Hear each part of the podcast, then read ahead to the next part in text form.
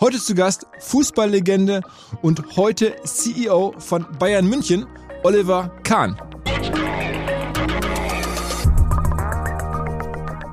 Ich habe relativ früh für mich entschieden, warum soll ich mich irgendwo mit 5, 8 oder 10 oder 12 Prozent beteiligen und dann muss ich dann den Leuten vertrauen, die das Business da machen. Ich sag mal mit dem Wissen, dass gerade im, im Start-up-Bereich ähm, doch die Wahrscheinlichkeit, dass das Ganze erfolgreich wird, doch sehr, sehr gering ist. Also mein Geld zum Fenster rausschmeißen, da habe ich, wen da habe ich wirklich wenig Lust gehabt, sondern wenn, dann habe ich gesagt, dann in die eigenen Unternehmen, bei denen ich auch eine bestimmte Rolle einnehme. Amerikanische Investoren sind gerade dabei, Anteile zu verkaufen von, von ihren Clubs in der Premier League. Und arabische Investoren drängen jetzt sehr, sehr stark in den Markt. Wir alle haben ja jetzt gesehen, Financial Fairplay, das war ja, ein zahnloser Tiger.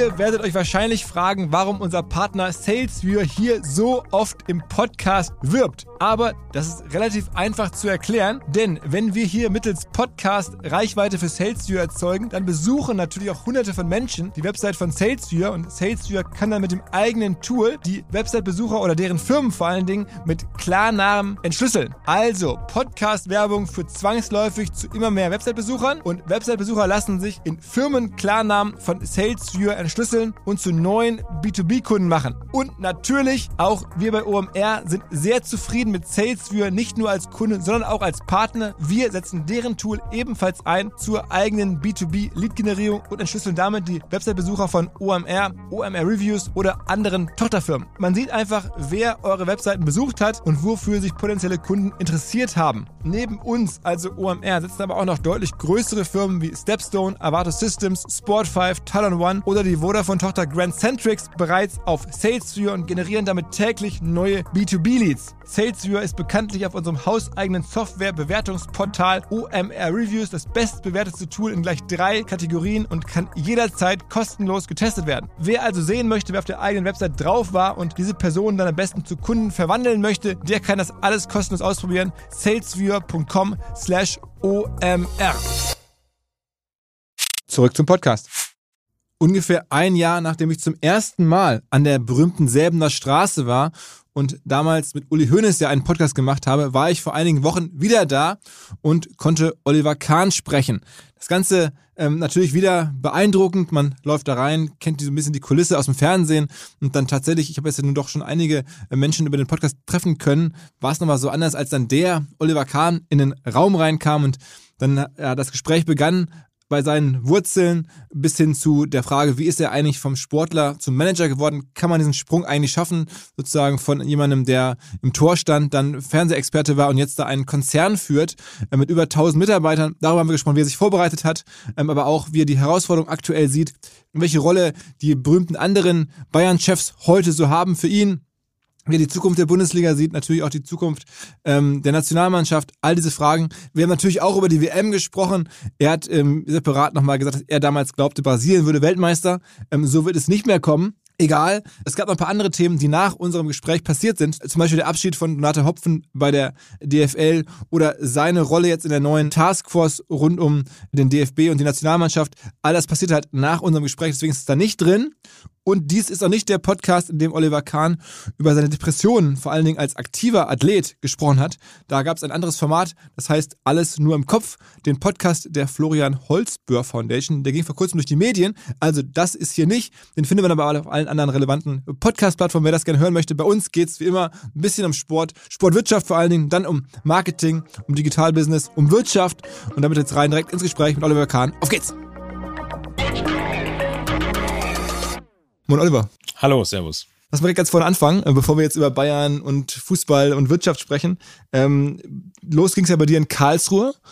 Und war dir so viel Talent in die Wiege gelegt, dass man wusste, du wirst Profifußballer damals? Also ich glaube, ohne Talent geht mal gar nichts. Aber ich war jetzt nicht so das ganz große Talent, wo jetzt äh, jeder gesagt hat, der wird sicherlich mal äh, Bundesligaspieler. Ich war eher jemand, der ja, der die Bereitschaft gehabt hat, sehr, sehr viel zu arbeiten, sehr, sehr viel zu trainieren, weil, weil mir das einfach Freude und Spaß gemacht hat. Aber ich glaube, andere, und das war eine wichtige Erfahrung, die ich ja schon in jungen Jahren gemacht habe, andere waren immer talentierter, hieß es zumindest.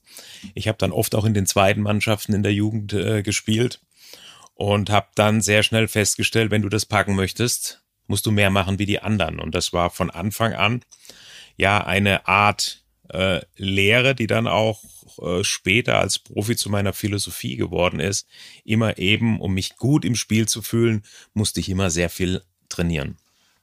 Äh, dann hat es ja gar nicht so lange gedauert, dann warst du auf einmal der ähm, teuerste Torwarttransfer äh, der Geschichte damals. Ich glaube, es waren so 2,4 Millionen oder sowas von Karlsruhe nach Bayern, ne? Äh, in Euro, aber damals waren es ja noch D-Mark. Äh, also ich glaube, so, so, ich glaube, es war, ich glaube, es war äh, ja so das Doppelte. Und äh, ich kann mich noch erinnern, als ich, äh, als ich dann nach München gekommen bin, es war 1994 und auch äh, zum ersten Mal, es wurde ja dann kolportiert, ja, wie kann man einem Torhüter ein Gehalt bezahlen? Ich glaube, es war zum ersten Mal über eine Million D-Mark. Ähm, das war ja zur damaligen Zeit äh, schon, schon unglaublich viel und dann auch noch für einen Torwart. Also die Diskussion, die habe ich heute noch, äh, die habe ich heute noch irgendwo äh, im Ohr. War das denn für dich äh, klar, nach München zu gehen? Das war damals ja noch irgendwie das, das Größte, was es gab. Es gab keine Alternativen oder nach irgendwie England, Italien. Das war für dich München war das Ziel? Oh, der KSC hat schon viel versucht. Also die haben schon alles versucht, um mir Karlsruhe schmackhaft zu machen. Ähm, weil wir haben ja damals, war eine sehr erfolgreiche Zeit mit tollen Spielern, ja, Michael Sternkopf, Mehmet Scholl, ähm, Oliver Kreuzer, Jens Nowotny, viele, viele große Talente beim KSC. Aber für mich war das klar. Für mich war es schon immer Bayern München. Ich war schon als junger Kerl mit der Bayern-Fahne im KSC-Fanblock gestanden, was nicht so ungefährlich sein kann. Aber ähm, wenn die Bayern dann in Karlsruhe gespielt haben und der Verein hat für mich immer eine große Faszination äh, gehabt, auf mich eine große Faszination ausgeübt. Und als Uli Hoeneß dann mich irgendwann, ich glaube es war 93 im Winter, Dezember angerufen hat, ähm, habe ich erst gedacht, ist der örtliche Radiosender, der mich irgendwie veräppeln will. Ähm, habe das gar nicht geglaubt, aber dann habe ich es doch festgestellt, dass es Uli, Uli Hoeneß ist und er hat mich dann gefragt, ja, kannst du dir vorstellen, ähm, zum FC Bayern zu kommen? Und ich so in meiner typischen Art, tja, das muss ich mir erstmal, äh, das muss ich mir erstmal überlegen. Aber für mich war das sofort klar, das ist eine große Chance und die sollte man nutzen. Hattest denn du damals schon einen Berater und so? Äh, ja, zu der Zeit, obwohl zu der Zeit ging es dann, ging es dann mit den, mit den Beratern so langsam los. Es war noch nicht die Zeit, ähm, wo jetzt jeder Spieler schon einen Berater hatte. Dann natürlich, als dann das Bayern München Thema aufkam, mein erster Berater, leider verstorbener Norbert Flippen war mein erster Berater, der auch Berater von Lothar Matthäus war. Beraterlegende, ja. Genau, war eine, eine Legende, der mich, ähm, ja, der dann einfach meine Interessen vertreten hat und dann ging es 1994 zum FC Bayern und dann ging es so langsam los. so langsam los ist gut. War dann irgendwelche besonderen, sagen wir mal, äh, Glücksmomente, wo man sagt, okay, das ähm, hätte auch anders laufen können. Also wahrscheinlich schon vorher in der, in der Karlsruhe-Zeit, in der frühen Bayern-Zeit. Ich habe immer das Gefühl, beim Fußball sind auch manchmal so ganz kleine Wendungen entscheidend. Hätte sich eine Sache anders entwickelt, hätte auch alles ganz anders ausgehen können. Gab es bei dir oder war dann irgendwie die Welle so groß, dass man wusste, jetzt läuft's? Nee, das ist in der Tat so. Also es gibt viele, ähm, hinterher stellt man sich ja dann immer hin und spricht über Erfolg und den persönlichen Erfolg und bla bla. Ja, und trotzdem gibt es so viele kleine Momente, in denen man auch das Quäntchen Glück einfach im Leben braucht. Bei mir war es ja auch mein erster Trainer, Winnie Schäfer, und der sich damals ja entscheiden musste zwischen Stefan Wimmer, das war mein, mein, mein damaliger Konkurrent, das war ja der Sohn der langjährigen ähm, Torwartlegende Rudi Wimmer. Und mit dem stand ich ja so in Konkurrenz und Winnie Schäfer musste dann irgendwann eine Entscheidung treffen, ja, wen von den beiden nehme ich jetzt zu den Profis? Und ähm, das war so ein Moment, er hat dann, er hat sich dann ja für mich entschieden. Das sind so kleine Momente, in denen deine Karriere natürlich die oder die Wendung hätte nehmen können. Ja, dann meine ersten Bundesligaspiele, die liefen alles andere als irgendwie besonders großartig. Ich glaube, die ersten drei Spiele habe ich alle verloren. Da hieß es eigentlich schon, naja, kannst du vergessen der, den Kahn, der wird vielleicht mal ein guter Amateurtorwart, ja. Ähm, aber Bundesliga eher schwierig. Und dann kam ein Spiel im Wildparkstadion damals gegen den VfL Bochum. Und äh, der Stammtorwart Alexander Famler hat in der ersten Halbzeit, ich glaube, zwei Fehler gemacht, die dann zu Toren geführt haben. Und Winnie brüllt mich dann an nach dem Halbzeitpfiff. Ja, du kommst rein. Und uh, erstmal aufgeschreckt auf der Ersatzbank. Okay, ich gesagt, gut, äh, dann komme ich jetzt rein. hab dann zweite Halbzeit gespielt, einen einzigen Ball halten müssen, aber das war, der war entscheidend. Ja, wir haben dann aus dem 0 zu 2 noch ein 3 zu 2 gemacht im Bildparkstadion.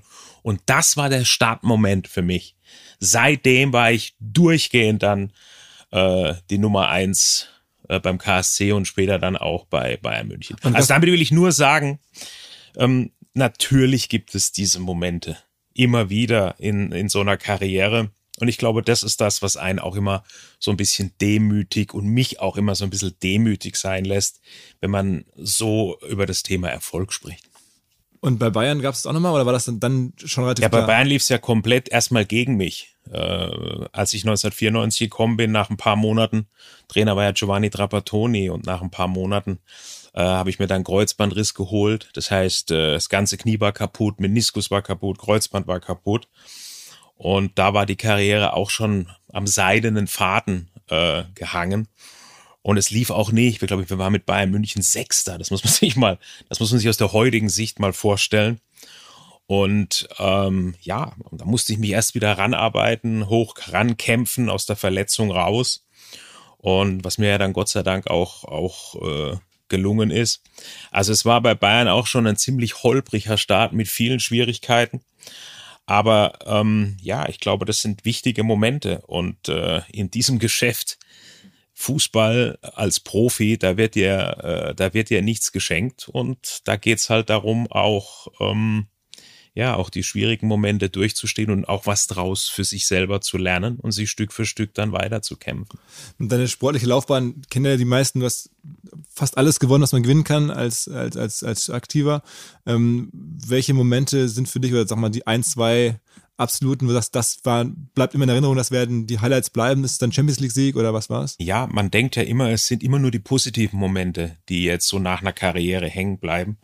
Ähm, aber das, was man als Spieler so als extrem negativ empfunden hat, ja, wie beispielsweise die Champions League Niederlage 99, wo wir ja in zwei von drei Minuten Nachspielzeit den Champions League Titel einfach äh, an Manchester, den Manchester United geschenkt haben sozusagen. Oder auch das verlorene WM-Finale bei mir 2002, das sind ja negative Erlebnisse. Ähm, Champions League Gewinn dann äh, äh, auch 2000, äh, 2001. Natürlich ein großartiger Moment im Elfmeterschießen, äh, damals gegen den FC Valencia. Was will ich sagen? Es sind alles hochemotionale Momente. Ja, und darum geht's doch in dem Sport. Diese enormen Emotionen, die du da erlebst beim Gewinnen, aber auch beim Verlieren, die erlebst du ja sonst ähm, nirgends mehr. Also ich habe es ja dann später auch im Business erlebt, ja, was mir sehr viel Spaß gemacht hat, viele unternehmerische Dinge. Aber die Emotionen, die du da erlebt hast, ja, bei einem Champions League Finale vor was weiß ich wie viel Millionen Menschen, ein WM Finale vor Milliarden von Zuschauern in einem Finale zu stehen, das ist so speziell und so, das ist natürlich so ein, sind solche Adrenalin-Momente, die äh, gibt's dann halt nicht mehr, wenn die Karriere mal beendet ist. Aber sticht ein Moment heraus, dass das ist der. Ja, Champions League natürlich. Das das Champions schon- League, Champions League Finale damals. Wir hatten ja, ich habe es ja gerade gesagt, 99 so auf, auf wirklich Das- brutalste Art und Weise Verloren, das. Champions League Finale verloren und dann haben wir uns da durchgefeitet durch die zwei Jahre einer großartigen Mannschaft. Zwei Jahre durchgekämpft, wieder im Finale gestanden. Damals dann Valencia in Mailand und dann äh, Damals war halt noch großes Drama, Elfmeterschießen äh, und das haben wir dann Gott sei Dank gewonnen. Das war natürlich ein Glücksmoment. Der war deswegen so schön, dieser Moment, weil der FC Bayern ja über 25 Jahre, glaube ich, auf diesen Titel gewartet hat, auf diesen Champions League-Titel und äh, ja immer wieder furchtbar gescheitert ist ja, in, in Finals. Mir ist dann noch das Finale gegen den FC Porto in Erinnerung, Ja. Mager, Ja, ne, der da dieses berühmte Tor gemacht Der hat. Ja. Und so hat der FC Bayern in den Finals immer wieder einfach kein Glück gehabt. Und deswegen war das für den Verein, für alle, für die Fans und natürlich für die Spieler ein unfassbarer Glücksmoment, als dann endlich dieser, äh, ich diesen letzten Elfmeter halten konnte, wo ich übrigens gar nicht wusste, dass das der entscheidende ist. Okay. Ich war so, so tunnelmäßig unterwegs. Also in so einem Tunnel habe ich nur gesagt, ich muss jetzt hier jeden Ball halten, der da auf mein Tor geschossen wird. Und man sieht es auch im Fernsehen, wenn man sich das nochmal anschaut. Ja, ich halte ja dann diesen letzten Elfmeter von Pellegrino und schaue dann ganz kurz in die Mitte Ne, so auf die Art, äh, war das jetzt entscheidend? Und sehe dann unsere Jungs, wie sie alle loslaufen. Und dann äh, habe ich gewusst, das muss der Entscheidende gewesen sein. Und ähm, ja, das war natürlich dann fantastisch. Äh, sag mal, letzte, letzte äh, Fußball-Fanfrage, bevor wir zu anderen Dingen kommen. Ähm, wer waren so die ein, zwei herausragendsten Spieler, mit denen du zusammen gespielt hast? Ja, beim FC Bayern hat man ja immer die Möglichkeit, äh, mit großartigen, äh, mit großartigen Spielern zu spielen. Ob das äh, Lothar Matthäus war, ob es Giovanni Elber war, ob es ähm, Stefan Effenberg war, ob es Bichente Lizarazu war, ob es Jens Jeremis war, so viele äh, tolle Jungs. Selbst Jens Jeremis würdest du in die Riege einordnen, würde man ja Ja, meinen. Jens waren einfach, ja, weil das wichtige Spieler sind. Das, Jens war ja an, äh, heute spricht man immer so vom Mentalitätsmonster, ist ja immer so ein Begriff und er war wichtig, er war, er hat, ähm, ja, er war ein Fighter, er war ein Kämpfer, er war ein Zeichensetzer, äh, wichtiger, äh, wichtiger Spieler. Äh, also großartig. Jean-Pierre Papin kann ich mich noch erinnern, als ich 1994 gekommen bin, Franzose, damals bisschen verrückter, aber auch großartiger, ähm, großartiger Typ. Also viele, viele tolle Spieler. Also richtig herausstechen tut dir keiner, aber der Typ war einfach über den, über die Maßen veranlagt oder über die Maßen talentiert oder so. Ja, da würde ich, da würde ich, da würde ich jetzt vielen Unrecht, äh, Unrecht okay. tun, weil beim FC Bayern viele äh, würde ich mal sagen, äh, großartige Veranlagungen haben. Du hast ja sozusagen wegen der Bayern auch deine akademische Karriere unterbrochen. Du hast ja schon sozusagen angefangen zu studieren, noch zu Karlsruher Zeiten, also Fernstudium BWL, habe ich gelesen. Ja, an der Fernuniversität Hagen äh, damals. Und ja, das äh, war mir schon immer wichtig. Aber es war auch, äh, ist auch eine Erziehungssache. Auch meine Eltern äh, haben mir schon relativ früh mitgegeben, die Karriere ähm, kann schnell vorbei sein, weil mein Vater musste das erleben, der auch ein sehr, sehr guter Fußballer war und leider dann eine Verletzung hatte, von der er sich nicht mehr hundertprozentig erholt hat. Und das, glaube ich, war ihm eine Lehre. Deswegen war es für ihn sehr wichtig, äh, mir immer wieder mitzugeben, hey, du musst auch nebenbei äh, noch was machen. Das war das eine. Das andere, mir war das dann oft auch zu eindimensional. Und für den Kopf eine Ablenkung zu haben oder mal was anderes, den Kopf auf eine andere Art zu fordern, das war mir wichtig und das, äh, das tut auch gut. Und stimmt die Geschichte, dass du dann teilweise schon auch bei Bayern im Bus um Ruhe gebeten hast als Spieler und das Manager-Magazin gelesen hast? Also im, also im Ruhe habe ich jetzt nicht, äh, um Ruhe habe ich jetzt nicht ge äh, gebeten. Ja, aber Mai hat halt jeder so seine Sachen gemacht. Ja, vorne haben sie Karten gespielt damals noch, äh, Schafkopf gespielt und äh, die anderen haben Musik gehört, Filme geschaut habe ich ja auch zwischendurch gemacht, aber ich habe mich damals schon für das Thema interessiert, für Unternehmer, für Wirtschaft, für Management und habe dann halt diese ganzen Magazine gelesen, das stimmt schon. Und dann nach der äh, Karriere, also als er irgendwie zu sagen, ist ja auch, sagen wir mal, alles perfekt zu Ende gegangen. Hast ja, glaube ich, da einen Abschied gefunden. Das hat irgendwie sehr gut gepasst. Auch kein Comeback probiert oder nichts dergleichen. Und man hat das Gefühl, das ist irgendwie so sehr rund ausgelaufen. Ähm, dann war, der, war für dich klar, jetzt gehe ich in diese Management-Richtung oder Gründerrichtung rein? Oder wie, wie war dann so deine Überlegung? Ähm, das ist ein guter Punkt. Also das Karriereende war mir schon sehr wichtig. Und dass das klar auch äh, stattfindet und nicht so, ah ja, jetzt machen wir hier noch ein Jahr und noch da noch ein Jahr und dann gehen wir noch mal zwei Jahre, äh, was weiß ich wohin ähm, sondern zwei Jahre vorher, 2006 war die WM in Deutschland und da habe ich ja dann nach dem äh, Spiel um Platz drei gegen Port 3 und 4 gegen Portugal gesagt, so, das war meine Nationalmannschaftskarriere, die ist jetzt beendet. Und ich spiele jetzt noch zwei Jahre für Bayern München und dann ist auch bei Bayern München Schluss. Das heißt, das war sehr klar für mich. Mhm. Ja, und es hat ja auch dem Verein dann geholfen. Der Verein hier, Bayern konnte ja planen. Bayern hat genau gewusst, was, was meine Pläne sind. Und das ist danach, äh, als ich dann hier mein Abschiedsspiel gemacht habe, dann ähm, so mal in die unternehmerische Welt geht, das war mir irgendwo schon klar, weil mir das, mich das schon immer fasziniert hat. Aber ich wusste jetzt noch nicht genau, wie, was und, und mit wem.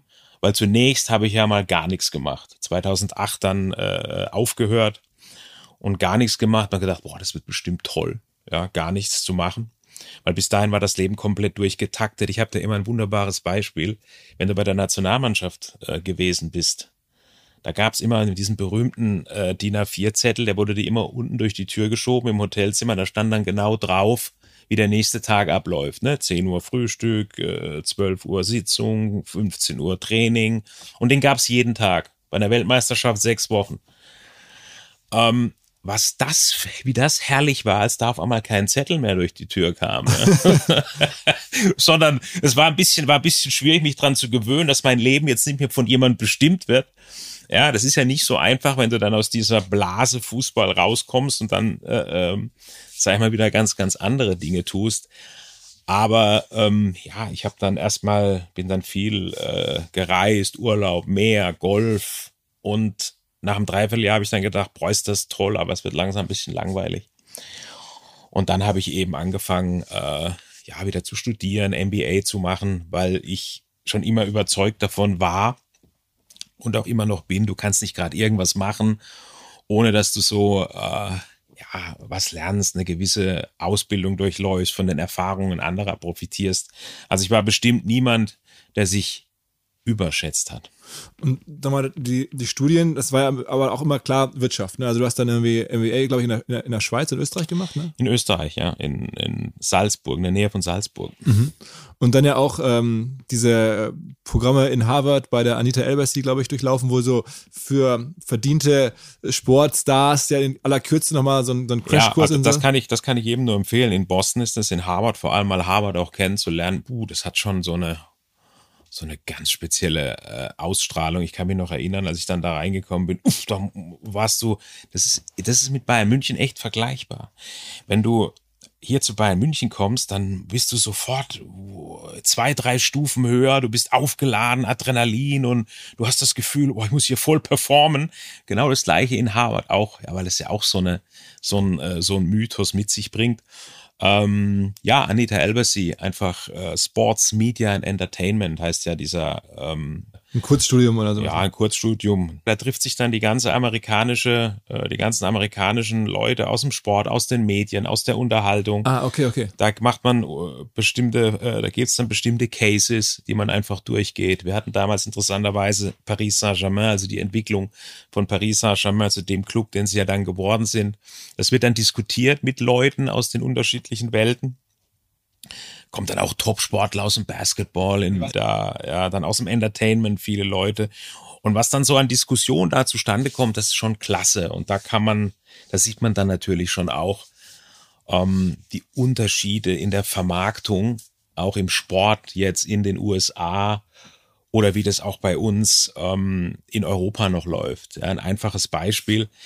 Ähm, in den, in den USA haben sie jetzt, ist ja schon, schon eine Zeit lang her, wo ich war, da verstehen sich ja die Profis oder die Profisportler ähm, nicht als Testimonials. Ja, also ich mache meinen Sport und nebenbei mache ein paar Werbeverträge, sondern die haben sich schon als Unternehmer begriffen.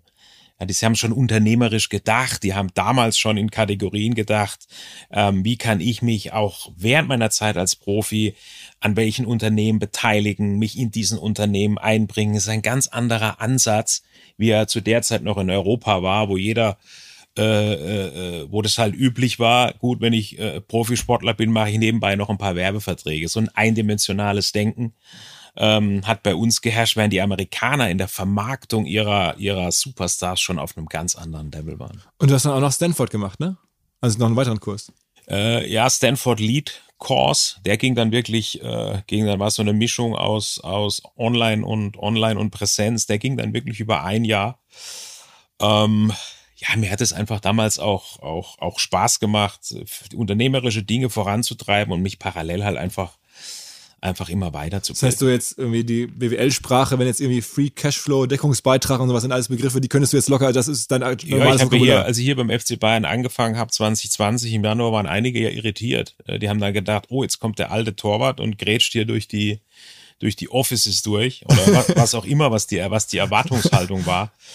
Und ich war natürlich schon über ein Jahrzehnt äh, jetzt im, im, im Business, habe hab, hab äh, Unternehmen gegründet, mitgegründet, meine Erfahrung gemacht, habe natürlich schon ganz andere, mir einen ganz anderen Sprech angewöhnt, ohne dass ich mir das, äh, ohne dass mir das noch aufgefallen wäre. Hier ist es aber sofort jedem aufgefallen, ja. Und das hat dann so ein bisschen, man spricht ja dann zur, so von kognitiver Dissonanz geführt. Das heißt, die Erwartungen der Leute waren immer noch der Oliver Kahn als Torwart, was man ja auch verstehen kann. Ist ja auch okay, ja. Der Oliver Kahn als Torwart, der kommt jetzt wieder zum FC Bayern zurück. Und ich war aber irgendwie, habe mich wo ganz anders, habe mich irgendwie wo ganz anders hinentwickelt äh, hinentwickelt.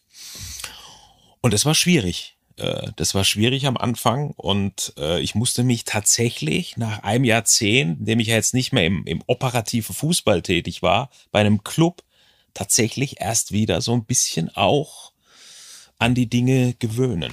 Sag mal, in, diesen zehn Jahren, du sagst irgendwie Firmen gegründet, was waren da so die ein, zwei erfolgreichsten waren?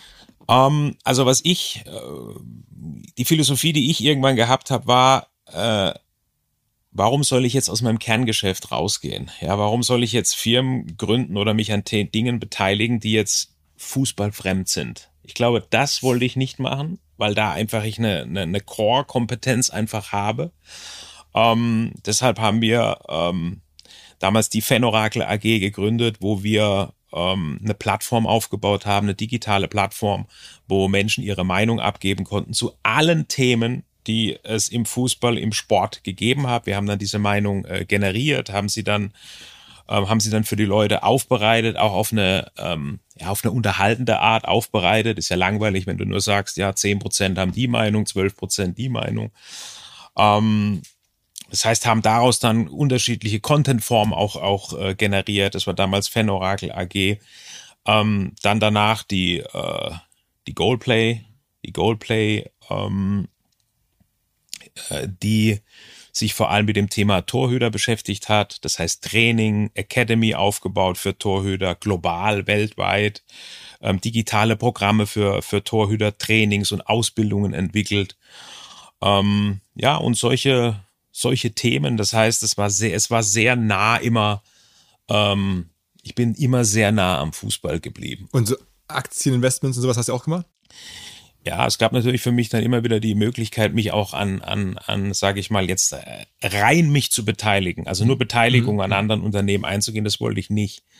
Weil ich habe relativ früh für mich entschieden, warum soll ich mich irgendwo mit fünf, acht oder zehn oder zwölf Prozent beteiligen und dann äh, muss ich dann den Leuten vertrauen, die das Business da machen.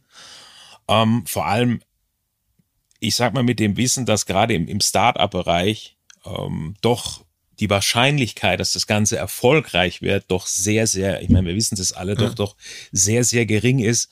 Also mein Geld zum Fenster rausschmeißen, da habe ich wenig, da habe ich wirklich wenig Lust gehabt, sondern wenn, dann habe ich gesagt, dann in die eigenen Unternehmen, bei denen ich auch äh, eine bestimmte Rolle einnehme. Also es gab unzählige Möglichkeiten und Angebote.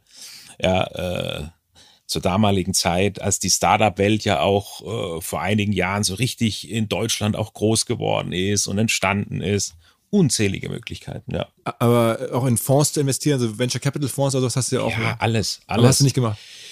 Nee, weil ich, ich möchte einfach, äh, mich da nicht zu viel auf andere, auf andere verlassen. Ich, natürlich gab es immer wieder Leute, die mir bestimmte Ratschläge gegeben haben, aber die konnten mir Ratschläge geben, die ich dann, über die ich dann nachgedacht habe, aber sie konnten nicht mein Geld nehmen und es irgendwo anlegen.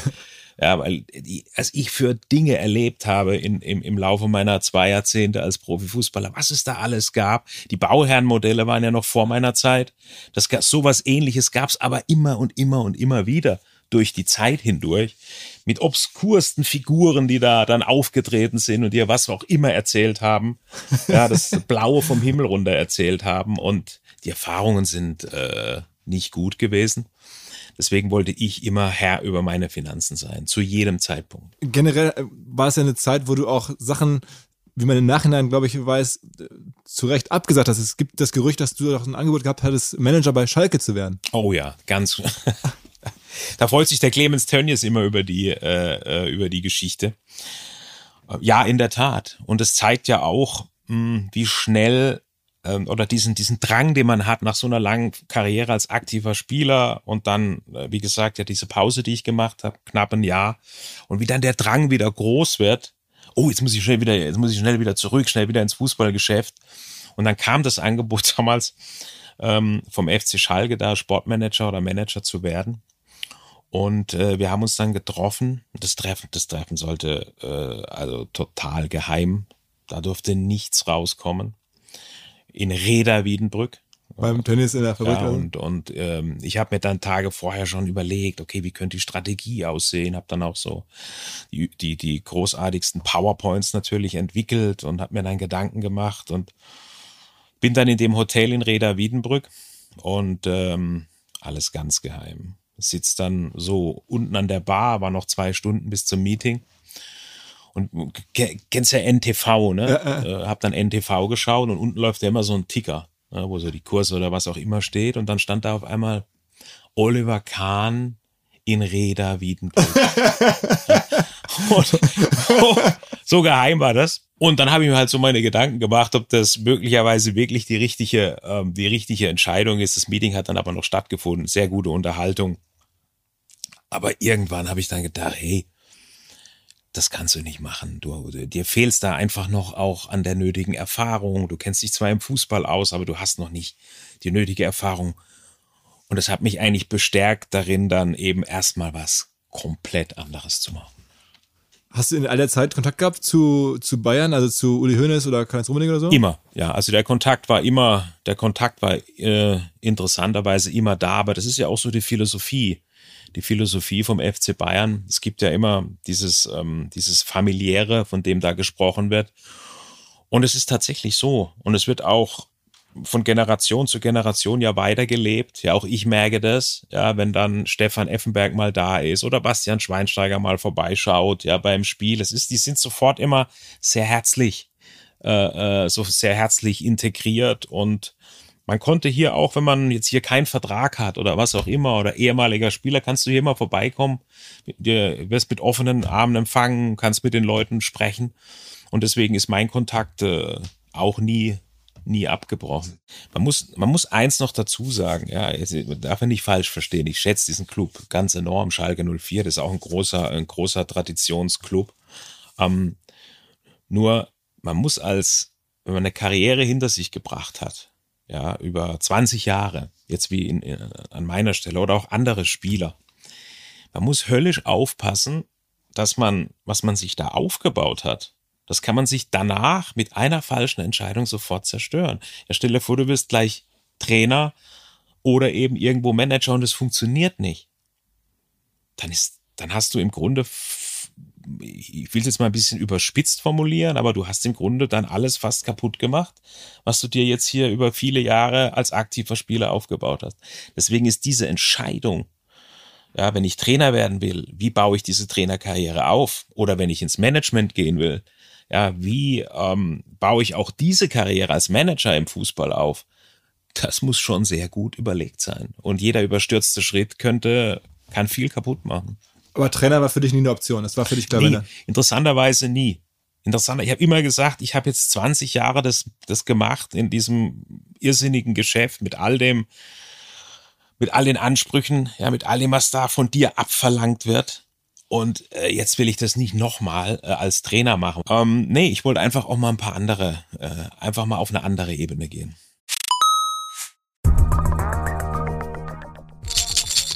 Was war das? Ganz einfach, ein Döschen voll mit Pastillen. Und zwar solchen, die es seit 1937 in Apotheken gibt, die aus wertvollen Extrakten hergestellt werden. Primelwurzel, Anis und Fenchel. Solche, die es in verschiedensten Geschmacksrichtungen gibt. Zum Beispiel Classic mit Zucker und mit Menthol oder natürlich zuckerfrei. Honig mild, ohne Zucker, ohne Menthol. Jeweils immer laktose- und glutenfrei. Die Rede ist von dem Nummer 1 Geheimtipp für Menschen, die mit ihrer Stimme arbeiten, ob Sänger und Sängerinnen, Moderatorinnen, Moderatoren, Podcasterinnen, Podcaster, alle schwören auf genau hier Ipalat. Ipalat seit 1937 gibt es das in Apotheken und es schmeckt und es hilft vor allen Dingen, wie gesagt, wenn man mit seiner Stimme arbeitet. Das Schöne an Ipalat ist auch nicht nur das Geräusch, sondern die Firma gehört zu 100% einer Unternehmensträgerstiftung. Das heißt, alle Überschüsse aus dem Geschäft fließen so zurück in die Gesellschaft und finanzieren entweder sozial-karitative Projekte wie Kindergärten, Schulen, Alten- oder Pflegeheime oder gehen in die medizinische Grundlagenforschung. Also, Ipalat ist für eure Stimme gut und für die Gesellschaft auch. Zurück zum Podcast. Ich habe es aus der Ferne äh, natürlich als Fan und Interessierter also verfolgt und man erkennt ja, wie du über deine Marke nachgedacht hast schon so ein bisschen. Und was macht Oliver Kahn? Und bei all den ähm, Entscheidungen habe ich mich immer gewundert, dass du auch sehr viel mit Typico gemacht hast, weil das war ja durchaus ein Risiko. Es ist Glücksspiel und du warst da sehr, sehr präsent. Du bist ja auch heute noch, glaube ich, Testimonial, oder zumindest äh, war das eine lange Beziehung. Ähm, war das für dich nie, dass du dachte, Mensch, oh, ähm, da muss ich aufpassen, mit wem ich mich auch so zusammentue, mit, von, der, von der Partnerschaftsseite her? Ja, das ist natürlich ein großes Thema. Äh, und das war für mich schon immer auch ein großes du Thema. Du warst ja jahrelang in der Werbung total präsent damit. Ja, das heißt, ähm, äh, das ist richtig. Da muss ich mir natürlich Gedanken machen, welche Partner passen irgendwo auch zu mir. Ja, von der, ähm, von der, vom Fit, von der Passung her. Ja, und Tipico, ja, richtig, mit denen ähm, habe ich sehr lange zusammengearbeitet. Übrigens die Partnerschaft, mit dem ich am, am, am, äh, am allerlängsten gearbeitet habe der Fit zwischen der Marke Tipico, so wie Tipico sich gesehen hat in dem Business, was sie gemacht haben, und mir, der Fit war schon auch optimal. Ja, das hat einfach gepasst. Die haben sich eben, ähm, ja, die haben sich eben als, als, ähm, ja, ähnlich wie ich auch, mit, mit diesen Eigenschaften, ja, ein bisschen, ein bisschen aggressiv auch, auch, auch im Markt, aber sehr, äh, sehr nah am Fußball, sehr original, ja, von der Marke her äh, großartig und Tipico ist auch super, super erfolgreich geworden über die, über die Jahre hinweg. Auf der anderen Seite, ja, das ist richtig. Natürlich ging es um das Thema, äh, um das Thema Glücksspiel, was man sicherlich auch ähm, sehr kritisch betrachten kann, auch kritisch betrachten muss. Das hat Tipico übrigens aber auch, auch selber gemacht und hat vieles dafür getan und viele äh, Aktionen und Projekte ins Leben gerufen, dass man zu diesem Thema Spielsucht, darum geht es ja, ähm, äh, dass man da auch oder dass Menschen sich dann auch schützen können, dass ihnen eben das, äh, das nicht passiert. Nur letztendlich, wenn man diese Diskussion über Partner, die ist immer sehr schwierig, weil wo soll man anfangen und wo soll man aufhören? Darf ich Werbung für Süßigkeiten dann machen? Thema Zucker. Ja, darf ich jetzt, wie du gesagt hast, Werbung für Sportwettanbieter machen? Thema Spielsucht. Ja, äh, darf ich Werbung für Automobil, äh, Nachhaltigkeit, ja klar. Und, und, und, und, und, und, ja, also diese Diskussion kann man dann ins, äh, äh ins, ins Unendliche führen. Und für mich ist immer wichtig, dass der Partner, mit dem ich zusammengearbeitet habe, sich des, dieser Thematik bewusst ist und auch versucht, ähm, in diesen Bereichen, ich habe es gerade gesagt, jetzt im Bereich Spielsucht auch Dinge zu machen. Was gab es noch so für größte Partnerschaften eigentlich? Also, weil du sagst, das war die längste, die Typico. Ich hätte jetzt vom, vom, vom Brandfit werden ja auch, sagen wir mal, die Luxusmarken wahrscheinlich passen zu Bayern, zu deiner Karriere. Was war noch so dabei? die, die Luxusmarken. Ähm äh, ich habe dann sehr mit Samsung, äh, mit Samsung ja zusammengearbeitet, auch eine super Partnerschaft, wo wir, ähm, da haben wir auch zum ersten Mal das Thema äh, jetzt rein Testimonial und ich bin jetzt die Werbefigur mal ganz anders begriffen und haben mal wirklich auch Inhalte kreiert. Wir haben damals ein, äh, ein Format kreiert, das konnte man auf Samsung-Fernsehern, da gab es dann eine Goldplay-App, das konnte man auf Samsung, äh, sich auf Samsung-Fernsehern auch, auch anschauen. Ähm, und in diesem Format haben wir einfach jeden Bundesligaspieltag rekapituliert, haben diskutiert, haben die ein oder anderen Gäste eingeladen. Das heißt, diese Partnerschaft war schon sehr stark ausgelegt auf die, auf die wirklich, auf die Produktion auch von Inhalten und weniger, ja, ja, da steht jetzt das Testimonial und preist jetzt irgendein, äh, preist jetzt irgendein Produkt an.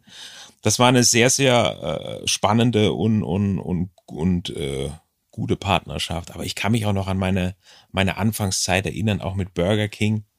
Äh, haben wir ja, haben wir, haben wir, habe ich, habe ich interessante, ich sag interessante Sachen gemacht. ähm, oh, da waren äh, so, so viele Partnerschaften. Mit Nestlé habe ich mal zusammengearbeitet und, und, und. Also unzählige, aber wichtig bei allen war immer, ich musste das Gefühl haben, ich muss mich jetzt hier nicht verbiegen oder ich muss mich jetzt hier, äh, keine Ahnung, ähm, ja, das, das Gefühl, es passt nicht hundertprozentig zu mir. Ich habe ja auch mal mit Weight Watchers, mit Weight Watchers gearbeitet. Hab ich gedacht, wieso kommt jetzt Weight Watchers auf mich zu? Aber dann hat mich dieses System von Weight Watchers ja auch fasziniert, wie die das machen mit den Punkten und so weiter. Ich habe das dann selber auch ausprobiert, was dann auch bei mir funktioniert hat. Und das ist ja dann einfach auch glaubwürdig. Es ist nun mal so, wenn du die Karriere beendest, nimmst du einfach zu. Ja. Ist halt so. Ja. Vielleicht nicht bei allen, bei mir war es aber so. Und ähm, ja, dann habe ich dieses System mal äh, äh, ausprobiert, es hat funktioniert und irgendwie sind wir dann zusammengekommen als, äh, als Partner. Also was will ich sagen, Strich drunter, es muss einfach, du musst das Gefühl haben, es muss, äh, es muss passen. Jetzt beim FC Bayern ja auch mit Einhell. Wir haben ja bei Bayern einen Partner auch, äh, auch mit Einhell, wo ich ja auch sozusagen äh, auftrete in dem, äh, in dem, in dem Werbespot. Auch das ähm, finde ich passt sehr gut. Was macht eigentlich Einhell? Einhell ist der, ist der größte äh, Hersteller von akkubetriebenen äh, Werkzeugen. Okay. Ja, also das ist pure Nachhalt, purer Nachhaltigkeit und Gartenarbeit und sollte man nicht glauben, ne? aber ich liebe das. das Gartenarbeit? Ist, ja, herrlich. Das ist, okay. das ist für mich eine der besten Möglichkeiten neben Golf äh, mal abzuschalten. Aha. Ich, ich stelle sogar fest, manchmal suche ich mir die Zeit, dann gehe ich hier ein bisschen früher, sage so, ich gehe jetzt heim, gehe in meinen Garten und mache irgendwas, keine Ahnung was, aber es entspannt mich. okay. Also das heißt, und dafür wirbst du dann wirklich mit als Person, weil die Partner bei Ja, aber auf, ganz, ganz genau. Ja. Also ich muss schon, wenn, wenn das irgendwas ist, womit ich überhaupt nichts zu tun habe, keine Identifikation finde, dann kann ich es nicht machen. Und sag mal, deine, deine Firmen, die gibt's immer noch, ne? die du damals gegründet hast. Die, die gibt's weiterhin, die, die existieren noch, aber die betreiben jetzt äh, andere. Ja, das ist natürlich nicht so einfach. Diese Firmen leben natürlich, oder insbesondere auch die Goldplay, ähm, die gibt's immer noch natürlich und ist jetzt sehr stark auf digitale Themen ausgerichtet. Die Academy gibt's auch noch. Ähm, aber das, das steht und fällt natürlich schon, gerade am Anfang, stehen und fallen diese Firmen natürlich schon mit, äh, mit mir. Ja. Und ähm, deswegen ist es keine so einfache Geschichte, ja, zu sagen, okay, Jungs, ich bin jetzt hier erstmal weg ähm, weil es ist ja gar nicht mehr möglich für mich jetzt weiterhin Geschäftsführer zu bleiben in, äh, bei meinen Unternehmen, weil wenn du hier im Vorstand bist beim FC Bayern, dann bist du im Vorstand, ist alles andere nicht mehr, was ja auch richtig und gut ist, weil du sollst dich ja hundertprozentig auf diesen Job hier konzentrieren, dann ist was anderes äh, Schwierig, ja. nicht mehr möglich. Wie viel, wie viele Leute haben denn da an der Spitze gearbeitet? Also bei Goldplay oder bei, bei Fanorakel? Ja, wir sind ja sehr schnell und sehr, ähm, wir haben uns ja in einer Nische, wirklich in einer Nische festgesetzt und sind sehr schnell äh, auch gewachsen. Ich hatte dann im, in der Spitze, glaube ich, bis zu 40, bis zu 40 Mitarbeiter dann. Ah, okay. Und dann kam der FC Bayern. Wie, wie, wie, wie, kam der FC Bayern? Also wie lief das? Hat die dann äh, Uli Hoeneß angerufen oder Karl-Heinz Rummenigge einfach angerufen, und Mensch, komm mal vorbei? Oder wie wie geht sowas? Ähm, ja, irgendwie. Äh, ist ich bin ja immer im Gespräch gewesen, habe dann auch zu Uli irgendwann mal gesagt: Du pass auf, Uli, ähm, wenn ihr irgendwann mal plant, dass ich hier eine Rolle spielen soll, dann sagt's mir bitte, sagt's mir bitte frühzeitig, weil äh, es bei mir ja nicht mehr so war. Äh, das weißt du ja selber, du, wenn du jetzt ein Unternehmen aufgebaut hast, bist hier Geschäftsführer, da Geschäftsführer, du hast Mitarbeiter, um die du dich kümmern musst, ey, dann kannst du nicht einfach mehr irgendwann mal mehr sagen, ah, ach, übrigens, ich gehe jetzt zum FC Bayern. Das war für mich schon, ja, eine, keine einfache Fragestellung. Natürlich war es klar für mich, wenn der FC Bayern dir das anbietet, das musst du einfach machen. Ja, dafür ist es. Ich habe eine, ich habe eine, fast schon eine Verpflichtung gefühlt. Ja, für das, was mir der Verein gegeben hat, habe ich fast eine Verpflichtung gefühlt, dem Verein auch, auch, auch was zurückzugeben. Ja, diese Herausforderung anzunehmen nach Uli Hoeneß, nach Karl-Heinz Rummenigge.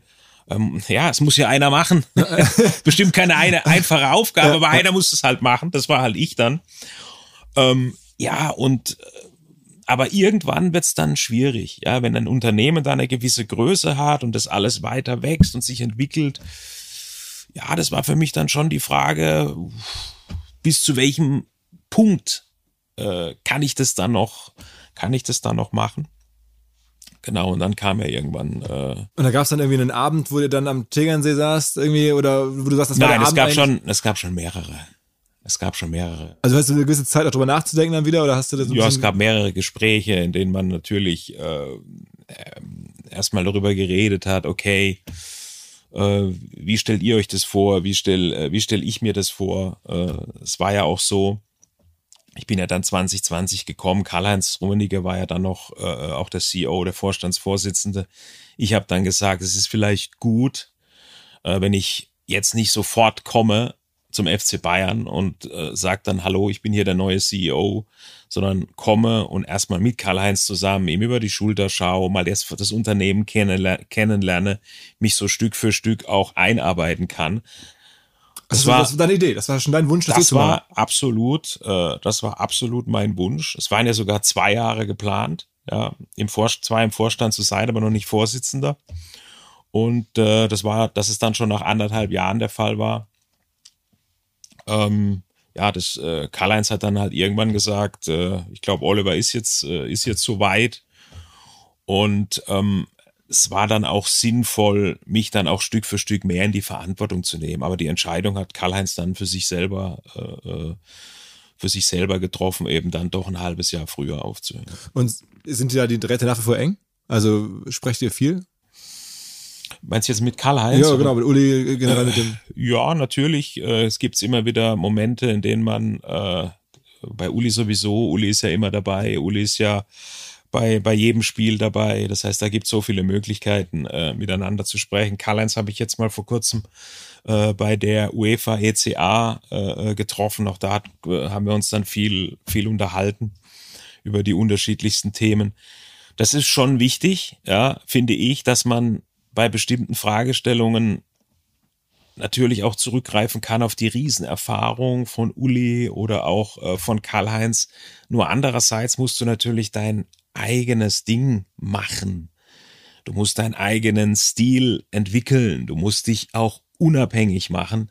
Ah, und das ist sicherlich bei so solchen Ikonen, ja, die ja hier, äh, Uli ist ja immer noch im Aufsichtsrat oder auch Karl-Heinz, der hier über 20 Jahre Vorstandsvorsitzender war, solche Ikonen dann zu beerben. Also es gibt sicherlich äh, es gibt sicherlich einfacheres. Ist denn das so, dass du dann wirklich alleine kommst und sagst, okay, dann trete ich jetzt hier an? Oder ist es so ein bisschen so wie heutzutage bei Trainern, dass man dann auch einen gewissen Stab oder Umfeld von Leuten mitbringt? Ich habe mitbekommen, dass, glaube ich, ein, zwei Leute aus deinem Umfeld, aus den zehn Jahren des Unternehmertums, die du da kennengelernt hast, dass du auch zumindest die irgendwie mit ja, am Anfang, äh, am Anfang nicht. Also als ich gekommen bin, wollte ich das auch nicht. Ich wollte jetzt hier nicht da fünf Assistenten und, und drei Leute irgendwie aus meinem Umfeld mitbringen, sondern ich wollte erstmal den Club kennenlernen, die Menschen kennenlernen, den Verein kennenlernen, richtig eintauchen äh, ins Unternehmen, mich erstmal entwickeln. Ja, und erstmal schauen, was ist denn überhaupt notwendig? Was brauche ich denn überhaupt ähm, ähm, für die Aufgabe des Vorstandsvorsitzenden? Ja, was für Leute machen Sinn? Das kann ich ja vorher, äh, sage ich mal, nur schwerlich wissen. Und erst dann habe ich Stück für Stück dann eben die Struktur gebaut, so wie sie heute ist und den, in der ich, ähm, ja, in der ich optimal arbeiten kann. Dann hast du ein paar Leute dazugeholt, die du so, also ist ja auch irgendwie logisch, dass man dann Leute mitbringt, die man kennt, die man schätzt, wo man glaubt, dass die hier helfen können. Ja, ein paar Leute nicht. Ich habe äh, dann äh, äh, ja, meinen früheren Partner dazugeholt, mhm. äh, mit dem ich auch äh, unternehmerisch viel zusammen gemacht habe ähm, weil ich ihn einfach sehr gut kenne, seine Stärken und Schwächen kenne und äh, es auch nicht jetzt für besonders außergewöhnlich halte, dass ich hier jemand äh, brauche, der äh, mir in bestimmten Situationen einfach auch den Rücken frei mhm. halten kann, der bestimmte Themen für mich übernimmt, ja, weil, das darf man ja nicht vergessen, hier sind es ja, hier gibt es ja den Sport, ja, und seine tagtäglichen Anforderungen. Ja, Hassan ist ja der Sportmanager.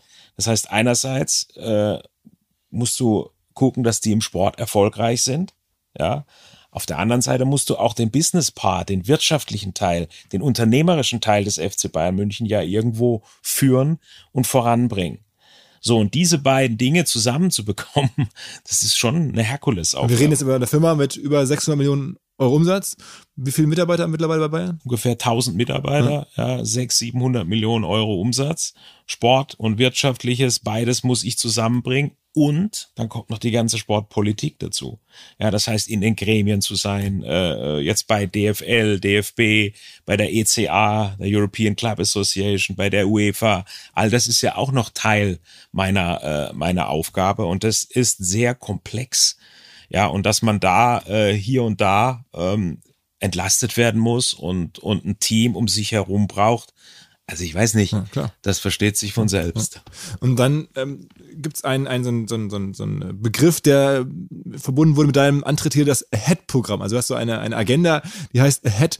Ähm, könnte man lesen, was verbirgt sich da genau hinter?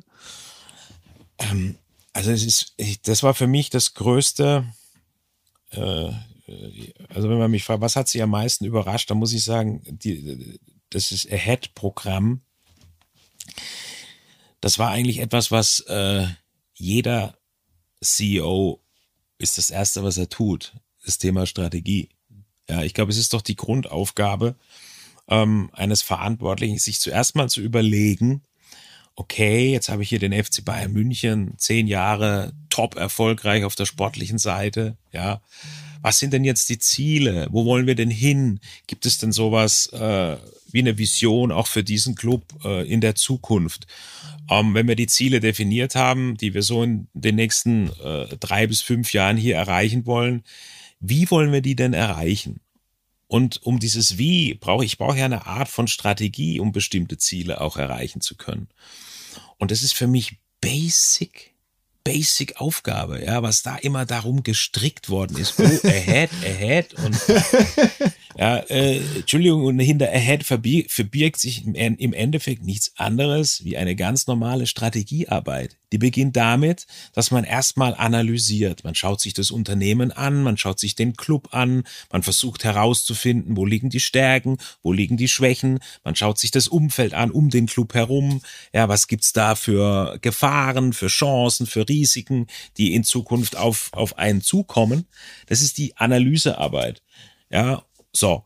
Und wenn man das mal abgeschlossen hat, dann zieht man seine Schlüsse daraus. Dann schaut man, wo haben wir unsere Stärken, wo haben wir unsere Schwächen, auf was wollen wir uns in Zukunft konzentrieren, was wird hier im Club äh, wichtig sein. Und dann beginnt man diese Strategie, äh, die wir uns dann erarbeitet haben, gemeinsam hier im Club erarbeitet haben, das bin ja nicht ich gewesen, der jetzt hier im Büro sitzt und sagt, oh, schaut mal, ich habe eine ganz großartige, ganz großartige Strategie, sondern das erarbeitet man ja mit den Leuten, mit den Menschen, die ja diesen Club hier ausmachen. Und irgendwann, und da sind wir jetzt gerade mittendrin, geht man dann in die Umsetzung. Ja, und äh, das war im Grunde alles. Also das Normalste der Welt. Was ist denn da das Normalste der Welt? Nur im Fußball, ja, im Fußball, was da alles immer alle dann diskutiert wird, ja. Ja, und äh, braucht denn ein Fußballclub eine Strategie? Ja, weiß ich nicht. Also 1000 Mitarbeiter, 600, 700 Millionen Umsatz macht schon Sinn. Irgendwie. also aus meiner Sicht macht es schon Sinn, irgendeinen Plan, ne, irgendeinen Plan zu haben. Ja, und auch der Kahn, der holt dann da so viele Berater rein. Also welche Berater? Ich glaube, es war insgesamt, es war ein ich glaube, ein, ein Berater hatte ich hier drin. Alles andere waren Leute, die viele Jahre, die viele Jahre auch schon äh, beim FC Bayern waren. Und dass man mal hier und da auch frisches Blut von außen holt, ja, wo mal, wo man mal frische Insights bekommen kann. Man möchte ja nicht nur in seiner eigenen, seiner eigenen Suppe hier schwimmen. Ja, du brauchst ja auch mal Input von außen. Das wurde alles so, das wurde alles irgendwie so, so, äh, so suffisant und so ein bisschen, so ein bisschen negativ konnotiert, das Ganze, ne, was für mich alles völlig normal war. Was ist denn deine Vision oder was ist denn das, das Ziel der Strategie? Also was, was hast du denn so für, für eine Idee jetzt am Ende, so in ein paar Worten für, für, den, für den Verein, für die Firma? Der, der, der FC Bayern ist im Grunde ein Traditionsverein. Und beim FC Bayern, was ja, was ja auch klasse ist, ja. Und im, beim FC Bayern stehen die im Mittelpunkt, ähm, das hat man ja insbesondere bei Corona gemerkt. Es stehen die im Mittelpunkt, die diesen Verein ausmachen. Und das sind unsere Fans, ähm, die wir ja mittlerweile auf der ganzen Welt haben wollen. Was wir sein wollen, wir wollen äh, der begeisterndste Club für unsere Fans sein. Ja, nicht nur im Sport. Ich glaube, begeisternd und attraktiv. Ich glaube, unsere Mannschaft bekommt das sehr gut hin oder hat das jetzt sehr gut hinbekommen. Ich glaube, wenn du heute in die Allianz Arena kommst, dann siehst du einfach Attraktion, du siehst ein attraktives Spiel, aber auch alles andere äh, um den Club herum, ob es der Content ist, ja, er muss einfach unsere, ja, unsere Fans begeistern. Ja, ähm, bei uns, Bayern München war schon immer so, auch zu meiner Zeit. Ja, Bayern München hat sich schon immer als Vorreiter begriffen. Bayern München wollte immer, wollte immer vorangehen. Ist egal, wenn wir hier eine Veranstaltung machen, ein Event machen für unsere Sponsoren. Auch unsere Sponsoren sind ja große, äh, große Fans. Ja, dann muss auch das immer, ähm, ja, das muss immer eine Emotion haben. Das muss immer attraktiv sein. Das muss immer begeisternd sein. Und das ist das, ähm, ja, das ist das, was wir uns auf die Fahne geschrieben haben und das ist das, weshalb wir hier äh, jeden Tag antreten. Ja. Natürlich steht der sportliche Erfolg. Der sportliche Erfolg steht beim FC Bayern immer über alles und der definiert sich immer hier über Titel. Ja, das ist das eine. Aber ein Pokal, der ist erstmal, ja, da freut man sich drüber. Aber die Kombination aus sportlichem Erfolg und seine Fans zu begeistern, zu emotionalisieren, ähm, ihnen eine ja, ihnen eine Heimat zu geben, ihnen ein Gefühl zu geben, ja, äh, von Zugehörigkeit. Das ist das, was, äh, was uns äh, alle antreibt. Und das zusammenzubekommen, das finde ich, es gibt doch nichts Schöneres wie, ja, wie morgens äh, irgendwo anzufangen mit der Arbeit und zu sagen, hey, alles, was wir hier tun, kommt äh, unseren Fans zugute. Wenn die sich freuen, wenn die eine gute Zeit haben, wenn die Spaß haben, wenn die ihren, ihren, ihren Club ins Herz geschlossen haben, wenn die ihren Club lieben, dann haben wir hier alles richtig gemacht. Und das ist die, das ist das, was uns hier, äh, was uns hier treibt. Dann, Entschuldigung, ein Satz noch. Dann haben wir verschiedene Felder definiert, ähm, wo wir glauben, da müssen wir in Zukunft, äh, da sind wir besonders gut und da wollen wir auch noch stärker werden. Ja, und das Ganze äh, verbirgt sich hinter dem Mysterium, hinter dem Mysterium Ahead. Ähm, glaubst du denn, dass dass man als äh, Verein wie der FC Bayern dauerhaft auch in Europa erfolgreich bleiben kann, wenn man mal guckt, was ihr für einen Umsatz jetzt habt äh, und was da jetzt für Gelder fließen in andere Vereine. Ist das nicht auch so eine, so eine Thematik, die ihr irgendwie diskutieren müsst? Ja, natürlich. Und das haben wir ja nur gemacht. Wir haben ja nur diskutiert. Deswegen haben wir das alles ja gemacht. Ja, äh, du stellst ja dann relativ schnell fest, der Vorsprung, den andere haben, den beispielsweise die Premier League hat, ja, wir in Deutschland bekommen ungefähr 1,3 Milliarden an TV-Einnahmen. Die Premier League bekommt mittlerweile vier. Den Faktor brauche ich nicht nennen, denn die äh, uns da voraus sind. In der Premier League sind eigentlich alle Vereine äh, Investorenvereine. Der FC Bayern ist kein Investorenverein, der FC Bayern ist Gott sei Dank ein Traditionsverein. Und bei uns gibt's nicht 50 plus eins, ja, bei uns gibt's nämlich 70 plus eins. Und das haben wir sogar in der Satzung, in der Satzung fest verankert. Ähm, das heißt, wir ähm, können maximal 30 Prozent unserer Anteile können wir an strategische Investoren abgeben. Ja, haben wir ja teilweise schon getan an Adidas, Audi äh, und Allianz. Das heißt, da sind wir schon, äh, da sind wir schon ein bisschen eingeschränkt. Ja. Bisschen ist gut. Ich meine, das ist ja viel, richtig viel Geld. ich ich habe es jetzt mal, ich habe es ja. jetzt mal vorsichtig, äh, ich habe es jetzt mal vorsichtig ausgedrückt. Ja, was das anbelangt, da haben auch andere Vereine andere Möglichkeiten über Investoren, über mehr Fernseheinnahmen und so weiter.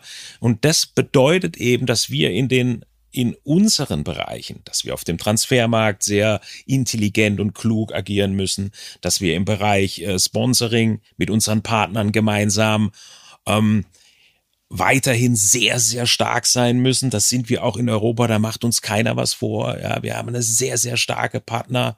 Wir haben sehr starke Partnerschaften beim, äh, beim FC Bayern München. Wir haben eine, und das darf man nicht unterschätzen, ja, wir haben eine starke Kultur, eine starke ähm, ja, Clubkultur, die über Jahrzehnte äh, aufgebaut worden ist, über große Stars aus den 70er Jahren, über Beckenbauer, Meyer, äh, äh, Hoeneß, Rummenigge, ja, Lothar, Matthäus, so viele Stars hier, ja, die dieses Sieger, diese Mentalität in den Club gebracht haben, das darf man auch nicht unterschätzen. Diese Mentalität, dieses Mir san mir des FC Bayern, das muss auch immer wieder weiter gelebt werden, von den Generationen an die nächste Generation gebracht werden.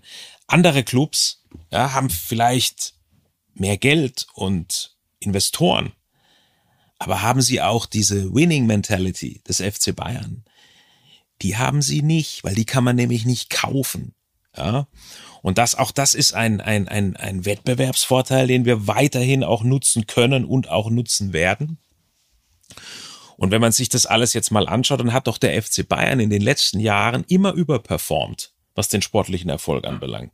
Denn die anderen haben mehr, mehr finanzielle Mittel zur Verfügung wie der FC Bayern. Der FC Bayern war aber mit der erfolgreichste Club im letzten Jahrzehnt. Also hat der FC Bayern im Verhältnis immer überperformt. Ja, und da glauben wir dran, dass das auch äh, dass das auch in Zukunft möglich sein wird. Aber ich meine, wenn man jetzt sieht, dass in der, selbst in der Premier League mittlerweile die Investoren sagen, ich will lieber raus. Also aktuell stehen ja, während wir sprechen, glaube ich, Liverpool und Manchester United zum Verkauf für mehrere Milliarden jeweils. Ähm, und man hat sogar Sorge, dass selbst da mittlerweile große US-Investoren nicht mehr mithalten können, weil da jetzt vielleicht dann zukünftig nur noch ähm, arabische Staaten ähm, dann solche Clubs betreiben als Hobby und nebenher äh, sich das einfach gönnen für ihr Image oder für, für ihren Spaß und da einfach dermaßen viel Geld reinfließt, dass selbst sozusagen gestandene amerikanische Professoren Schiss kriegen und sagen, okay, dann jetzt lieber raus, ähm, macht man sich ja nicht dann wirklich den Kopf und denkt sich, scheiße, wo laufen wir da rein? Irgendwann wird die Lücke zu groß. Doch. Und äh, genau deswegen habe ich ja auch irgendwann die Position in der ECA übernommen, in der European Club Association ähm, weil mir klar war, dass genau diese Entwicklungen kommen werden. Und das ist schon, das ist schon richtig, äh, ja, das ist richtig. Ähm, amerikanische Investoren sind gerade dabei, Anteile zu verkaufen von, von ihren Clubs in der Premier League. Ähm, und arabische Investoren drängen sehr stark, wie beispielsweise ja auch bei ähm, Newcastle, jetzt äh, drängen jetzt sehr, sehr stark in den Markt. Ähm, deswegen äh, ist es mir wichtig, bei der ECA ganz klar auch zu kommunizieren. Ja, und damit, ähm, das ist ja auch die Linie, die die anderen deutschen Clubs, ja, die jetzt Borussia Dortmund, ja, oder auch Leipzig, Leverkusen, die anderen Clubs in Deutschland haben, ist dieses Thema Financial Sustainability. Wir alle haben ja jetzt gesehen, Financial Fairplay, das war ja ein zahnloser Tiger. Und wir alle haben jetzt auch gesehen, wie viele Clubs einfach zig Millionen von Verluste gemacht haben. 100 Millionen, 150 Millionen, 200 Millionen, ich will jetzt den Namen nicht nennen, von den Clubs. Ja, jeder kann sich's denken. Ähm, riesige Verluste gemacht, ohne dass das Konsequenzen hatte. Ja, also wir, ähm, auch während der Corona-Zeit, während der Corona-Zeit sind wir profitabel. Wir sind ein profitabler Club. Das heißt, wir haben Gewinn gemacht. Was in der Corona-Zeit bestimmt alles andere als einfach war während andere Clubs 100, 200 Millionen Verlust machen und das hat jetzt keine Konsequenzen im Rahmen eines Financial Fairplay. Und deshalb, ja, ähm, vertreten wir natürlich jetzt, jetzt wird der Financial Fairplay abgelöst von den Financial Sustainability Regulations. Klingt so ähnlich, ja. Hört sich gut an. Ja. Ähm, ja, aber hier wird es jetzt darum gehen, dass das auch wirklich durchgesetzt wird. Ja, das heißt, um, ähm, ich will jetzt nicht auf die Details da eingehen, das würde sicherlich den Rahmen sprengen. Nur es, die, es geht darum, dass es auch durchgesetzt wird. Ja, wenn ein Verein dagegen verstößt, gegen diese Regulations, dann müssen die Sanktionen auch durchgesetzt werden und sie müssen auch eine gewisse Kraft haben. Und dass das dann, wenn das denn wirklich auch funktioniert, ja, ich habe ja eine gewisse Hoffnung. Ja, wenn das funktioniert, dann ist das natürlich für uns, für Bayern München, ähm, sicherlich alles andere als, äh, als verkehrt.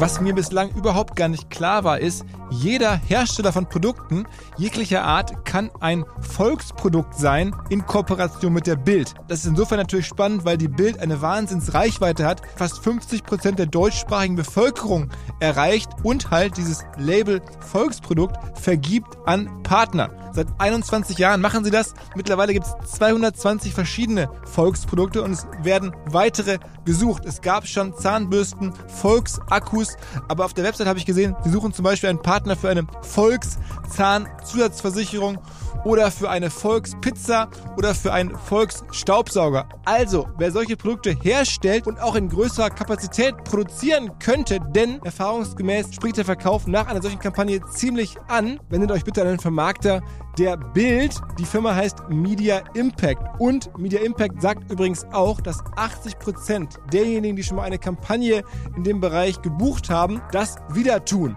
Wer jetzt hier erstmals von dieser Möglichkeit gehört hat, bekommt auf seine erste Buchung auch ein Media-Bruttovolumen von 220.000 Euro on top. Wendet euch dazu bitte direkt an Media Impact ein Wort.de slash Bild slash Volks-Produkt und erwähnt einfach im Gespräch mit den Ansprechpartnern und Ansprechpartnern dort, dass ihr über OMR kommt und dann gibt es diesen Zuschlag. Zurück zum Podcast fühlst du dich nicht auch ein bisschen in einem Boot sitzen mit so Leuten ähm, wie dem Florentino Perez, das ist ja der äh, Chef da bei Real Madrid zum Beispiel, der ist ja auch sozusagen in seinem Markt mit der Größte. Ähm, der guckt auch auf die Premier League und denkt sich, Mist, da werde ich jetzt abgehängt, die sind so stark. Ähm, die Kollegen in Turin bei Juventus, äh, die sehen das, glaube ich, auch, dass sie sagen, Mensch, die Premier League hängt uns ab. Und dann war ja deren Lösung, wir bauen so eine Super League, äh, um irgendwie alle in eine Plattform zu holen und dann nicht abgehängt zu werden, weil wir dann auf derselben Plattform alle agieren. Also die Engländer und die Spanier und die Italiener und Bayern würde ja logischerweise eigentlich auch reinpassen. Dass man sagt, auch für euch würde ja, naja, zumindest theoretisch eine, Super League Sinn machen, damit der Abstand zu England nicht größer wird, damit ihr auf derselben Plattform seid wie die. Aber trotzdem bist du dagegen.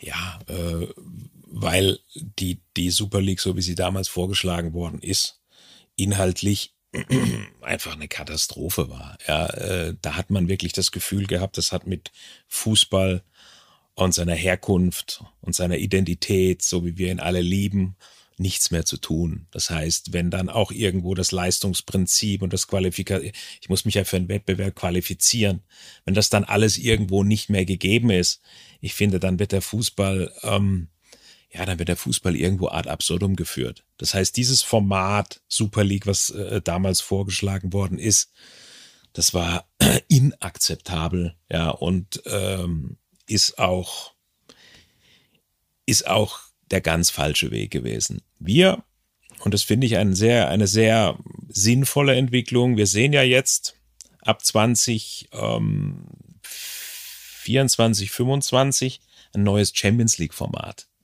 Ja. Und da hat sich jetzt schon sehr viel getan, denn bei diesem neuen Format wurden jetzt die Clubs ja, viel mehr involviert auch bei, ähm, wie könnte dieses Format ausschauen, auch bei den wirtschaftlichen Aspekten. Ja, das heißt, die Clubs haben jetzt hier viel mehr Mitspracherecht äh, Recht gehabt. Das heißt, hier hat sich doch jetzt etwas entwickelt innerhalb der UEFA, was sich aus dem System, also im System entwickelt hat, weiterentwickelt hat. Innovation im System. Ja, das ist natürlich sehr politisch und es ist alles andere als einfach. Aber wir sehen jetzt eine Weiterentwicklung äh, der Champions League. Was will ich damit sagen? Ich will damit nur sagen, ich halte nichts davon, dass jetzt private Companies hier von außen, ja, aus welchen Regionen dieser Welt auch immer herkommen und jetzt dem Fußball erzählen wollen, äh, wie großartig jetzt hier ein neues Format la Super League sein kann, sondern ich halte was davon im System. Ja, also innerhalb der UEFA in der äh, European Club Association, da sich einzubringen und da versuchen, den Fußball zu entwickeln und weiterzuentwickeln. Das ist aus meiner Sicht der richtige Weg. Und da tut sich ja jetzt auch schon sehr viel. Gerade wenn wir an die Verteilung jetzt denken, an die Verteilung der neuen Champions League Gelder, äh, Thema Solidarity, ja, Thema welche, ähm, welche äh, Summen fließen jetzt an die anderen europäischen Wettbewerbe, Conference League, äh, Euro League. Ja, da sind, da kann man Dinge verändern und, und bewegen. Und es hat sich mir nicht erschlossen, wieso jetzt irgendwelche Private Companies da von außen kommen und glauben, ähm, sie wüssten, äh, was das Beste für den Fußball ist. War okay. ein bisschen ausführlich. Ja, ja. was, was, was, was war denn dein Eindruck, als du, ich habe gesehen bei Instagram bei dir, dass du ähm, zum NFL-Spiel in München im Stadion warst und auch den Chef der NFL, den Roger Goodell, so heißt er, der ist ein wahnsinnig mächtiger Mann ja, in den ja. USA, da hast du getroffen. Ähm, hast du denn trotzdem so gedacht, äh, das war ja auch schon auch deutlich mehr Kommerz, als man das so kennt ähm, in Deutschland, sag ich mal. Da wurden dann erstmal die Flaggen ausgerollt. Ich war da auch im Stadion. Hinterher wurde dann noch irgendwie so Sweet Caroline gespielt mit, äh, mit Handylichtern. Und es waren Sachen, wo man denkt, dass im deutschen Fußballstadion wäre das schlecht möglich. Da, das, da war, das war gut ausgedrückt, schlecht möglich. also ich habe gesagt, äh, 95 Prozent der Sachen, die wir heute gesehen haben, die kannst du im Fußball nicht bringen. Bevor das losging, das NFL-Spiel, wurden ja die Nationalhymnen der USA und auch Deutschlands gesungen. Bundeswehr hat eine große Fahne reingetragen. Ja, wir so. haben das ja auch gemacht beim, beim Auftaktspiel in Frankfurt.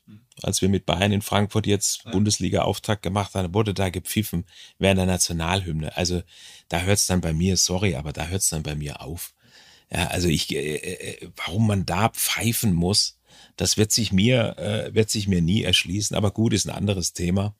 Ähm, ja, bei dem NFL-Spiel sind viele Dinge passiert, wo ich gedacht habe, da werden dir die Fans mal richtig aufs Dach steigen, wenn du das versuchst, wenn du all das versuchst umzusetzen. Nur eines fand ich, fand ich beeindruckend.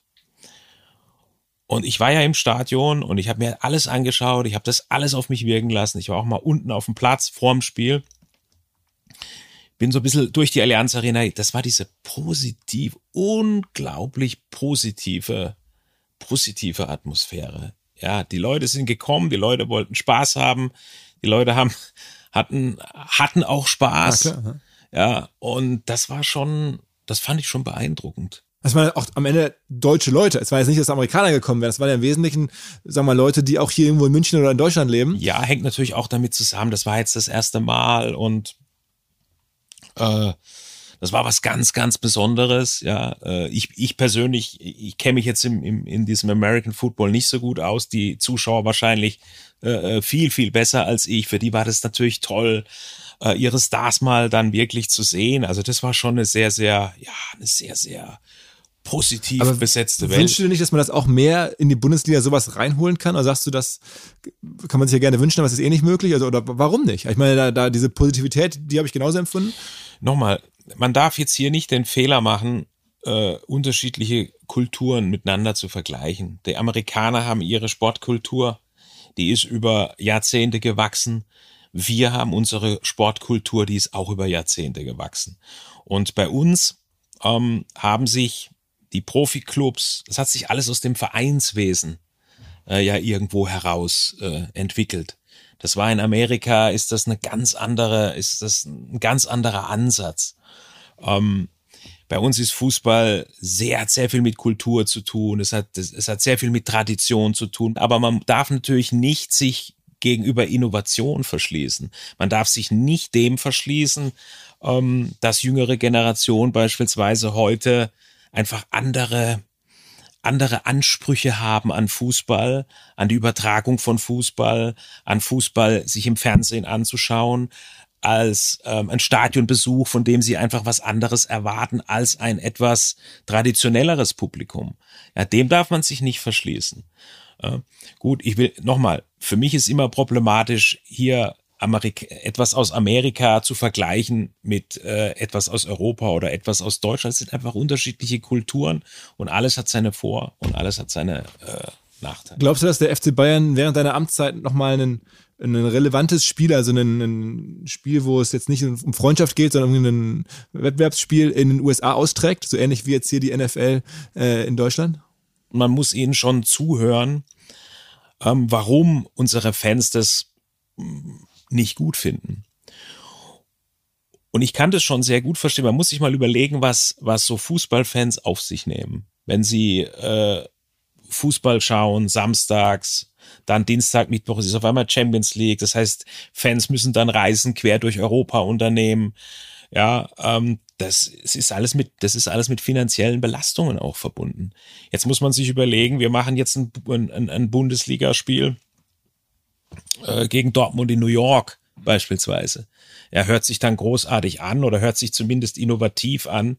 Ja, nur man muss sich in die Fans mal hin, hineinversetzen. Wir wollen ja nicht irgendwelche Dinge machen, die die die die Menschen, denen wir Freude machen wollen, die das äh, die die das einfach nicht nicht nicht haben wollen.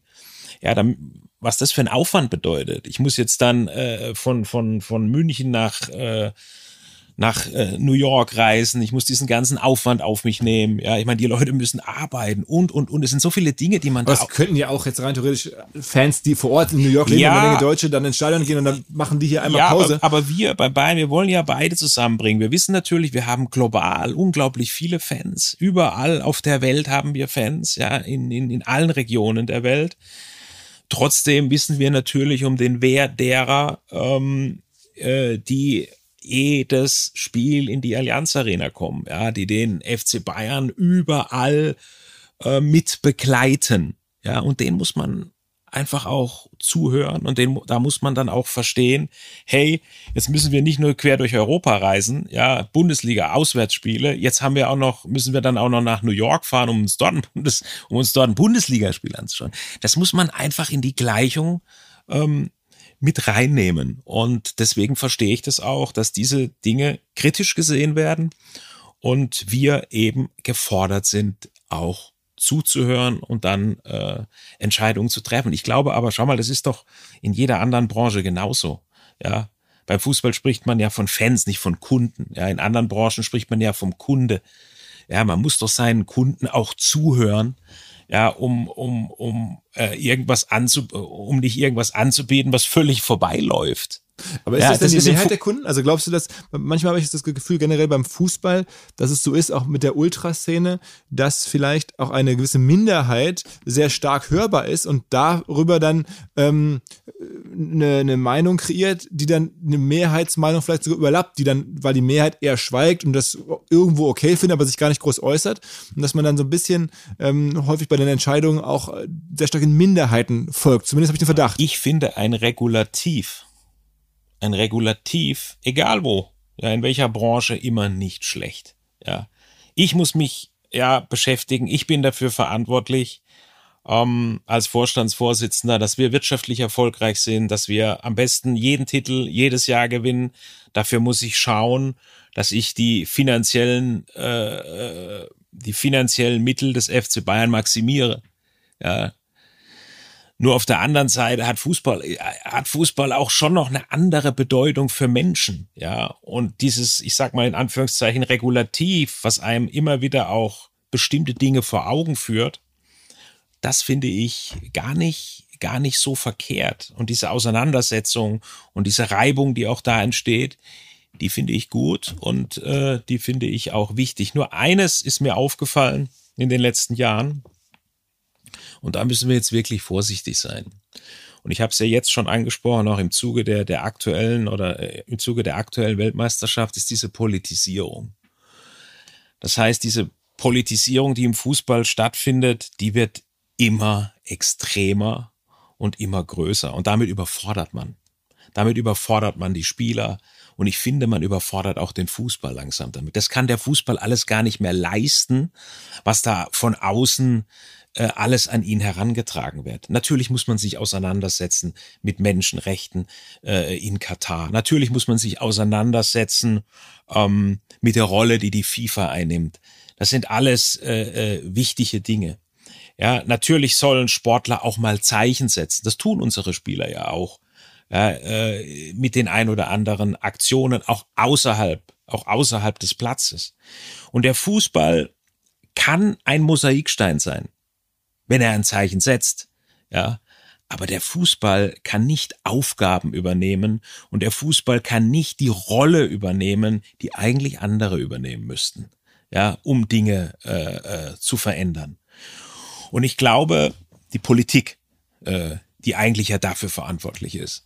Und ich glaube, da müssen wir aufpassen, dass wir den Fußball nicht überfordern, sondern dass wir ihn da, dass wir ihn zum Schluss dann auch da lassen, wo er hingehört. Äh, was soll er, was soll er sein? Er soll Emotionen schüren, er soll verbinden, er soll Spaß machen, er soll äh, Spannung erzeugen. Das ist die Kernaufgabe von Fußball. Und da muss ich ehrlich sagen, da mache ich mir im Moment schon äh, Sorgen, äh, ob das alles nicht ein bisschen zu viel ist im Moment. Wie ist denn deine Prognose für das viel diskutierte, wahrscheinlich auch ein Nervthema für dich, dieses Katar-Engagement, Qatar Airways ist ja euer Partner. Ähm, wird das weitergehen, glaubst du? Oder hast du das Gefühl, das klingt jetzt aufgrund der ganzen Umstände dann irgendwann aus, dass ihr sagt, hm, das lassen wir jetzt sein? Oder ist da, gibt, hast du ein Gefühl dafür? Ja, wir haben ja immer zu, äh, gesagt, dass wir jetzt erstmal die Weltmeisterschaft äh, vorbeigehen lassen. Danach werden wir uns mit unserem Partner, mit Qatar Airways zusammensetzen, werden über die Partnerschaft, äh, werden über die Partnerschaft reden und werden dann eine Entscheidung treffen. Mir persönlich ähm, ist es äh, schon sehr wichtig, dass man mit dem Partner zusammen oder mit Qatar Airways zusammen äh, ja bestimmte äh, Projekte auch macht, bestimmte äh, Dinge macht, wo wir uns gemeinsam ähm, einsetzen für bestimmte für bestimmte Entwicklungen, so wie wir es beispielsweise jetzt ja mit unserer Frauenmannschaft gemacht haben, die ja auch nach Katar äh, gereist ist, die dann da gegen andere äh, Frauenmannschaften Fußball gespielt hat. Das heißt, ihr ein Projekt aufzusetzen, ähm, ja, wo wir einfach ein Thema besetzen, an dem wir uns dann auch oder dessen Entwicklung wir uns dann auch messen lassen können wollen. Das ist mir äh, persönlich schon wichtig. Also äh, to make a long story short, dass wir einfach auch einen Impact haben als Bayern München mit einem Engagement äh, in Katar. Aber wie gesagt, das ist jetzt alles äh, Zukunftsmusik Und wir werden uns äh, nach der Fußball-Weltmeisterschaft damit dann intensiv beschäftigen. Äh, die Mannschaft, äh, mit der du im Finale warst, 2002, die war wahrscheinlich im Vergleich schlechter als die heutige Nationalmannschaft? Das würde ich niemals. Äh, Auch von den Talenten her. Von Super Spieler haben wir damals gehabt. Ja. Ähm, nee, wir haben eine tolle Mentalität entwickelt. Ja, bei Michael Ballack natürlich gehabt, so als, als Absolut, der war der Star, ja. Als outstanding, da, ja. äh, als outstanding Spieler und ansonsten haben wir eine klasse Mentalität entwickelt. So, wir haben uns irgendwann äh, eingeredet, keiner wird, keiner kann uns schlagen, wir gewinnen einfach jedes Spiel 1-0. Wir hatten echt eine tolle, tolle, ähm, eine tolle Man Man Winning Mentality in dieser, in dieser Mannschaft. Und von Spiel zu Spiel waren wir überzeugter. Und ich weiß noch, wie sie damals gesagt haben, was denn das für Truppe? Also, wenn die überstehen ja nicht mal die Gruppenphase. Ja, also von denen können wir uns gleich verabschieden. Auf einmal standen wir im Finale. Und übrigens, auch damals war es mit der Begeisterung am Anfang schwierig. Das ist so in Deutschland. Das war schon immer so in Deutschland. Ähm, am Anfang ist immer ein bisschen Skepsis. Hm, mal gucken, was die da. Und dann, je länger die Weltmeisterschaft andauert, desto mehr hat man jetzt schon wieder im Spanien-Spiel gesehen, ja, desto mehr kommen dann die Leute wieder aus sich raus und fangen dann auch an, ähm, die Begeisterung zu entwickeln. Das war immer schon so bei Weltmeisterschaften. Außer bei der eigenen in Deutschland. Da war es von Anfang an natürlich äh, überragend positiv. Lass uns mal was anderes reden, und zwar Digitalthemen. Ähm, ich habe gesehen, du triffst dich auch mit Tim Cook, also dem Chef von Apple. Vor kurzem bei Instagram ein Foto gesehen, wie der dich hier besucht hat.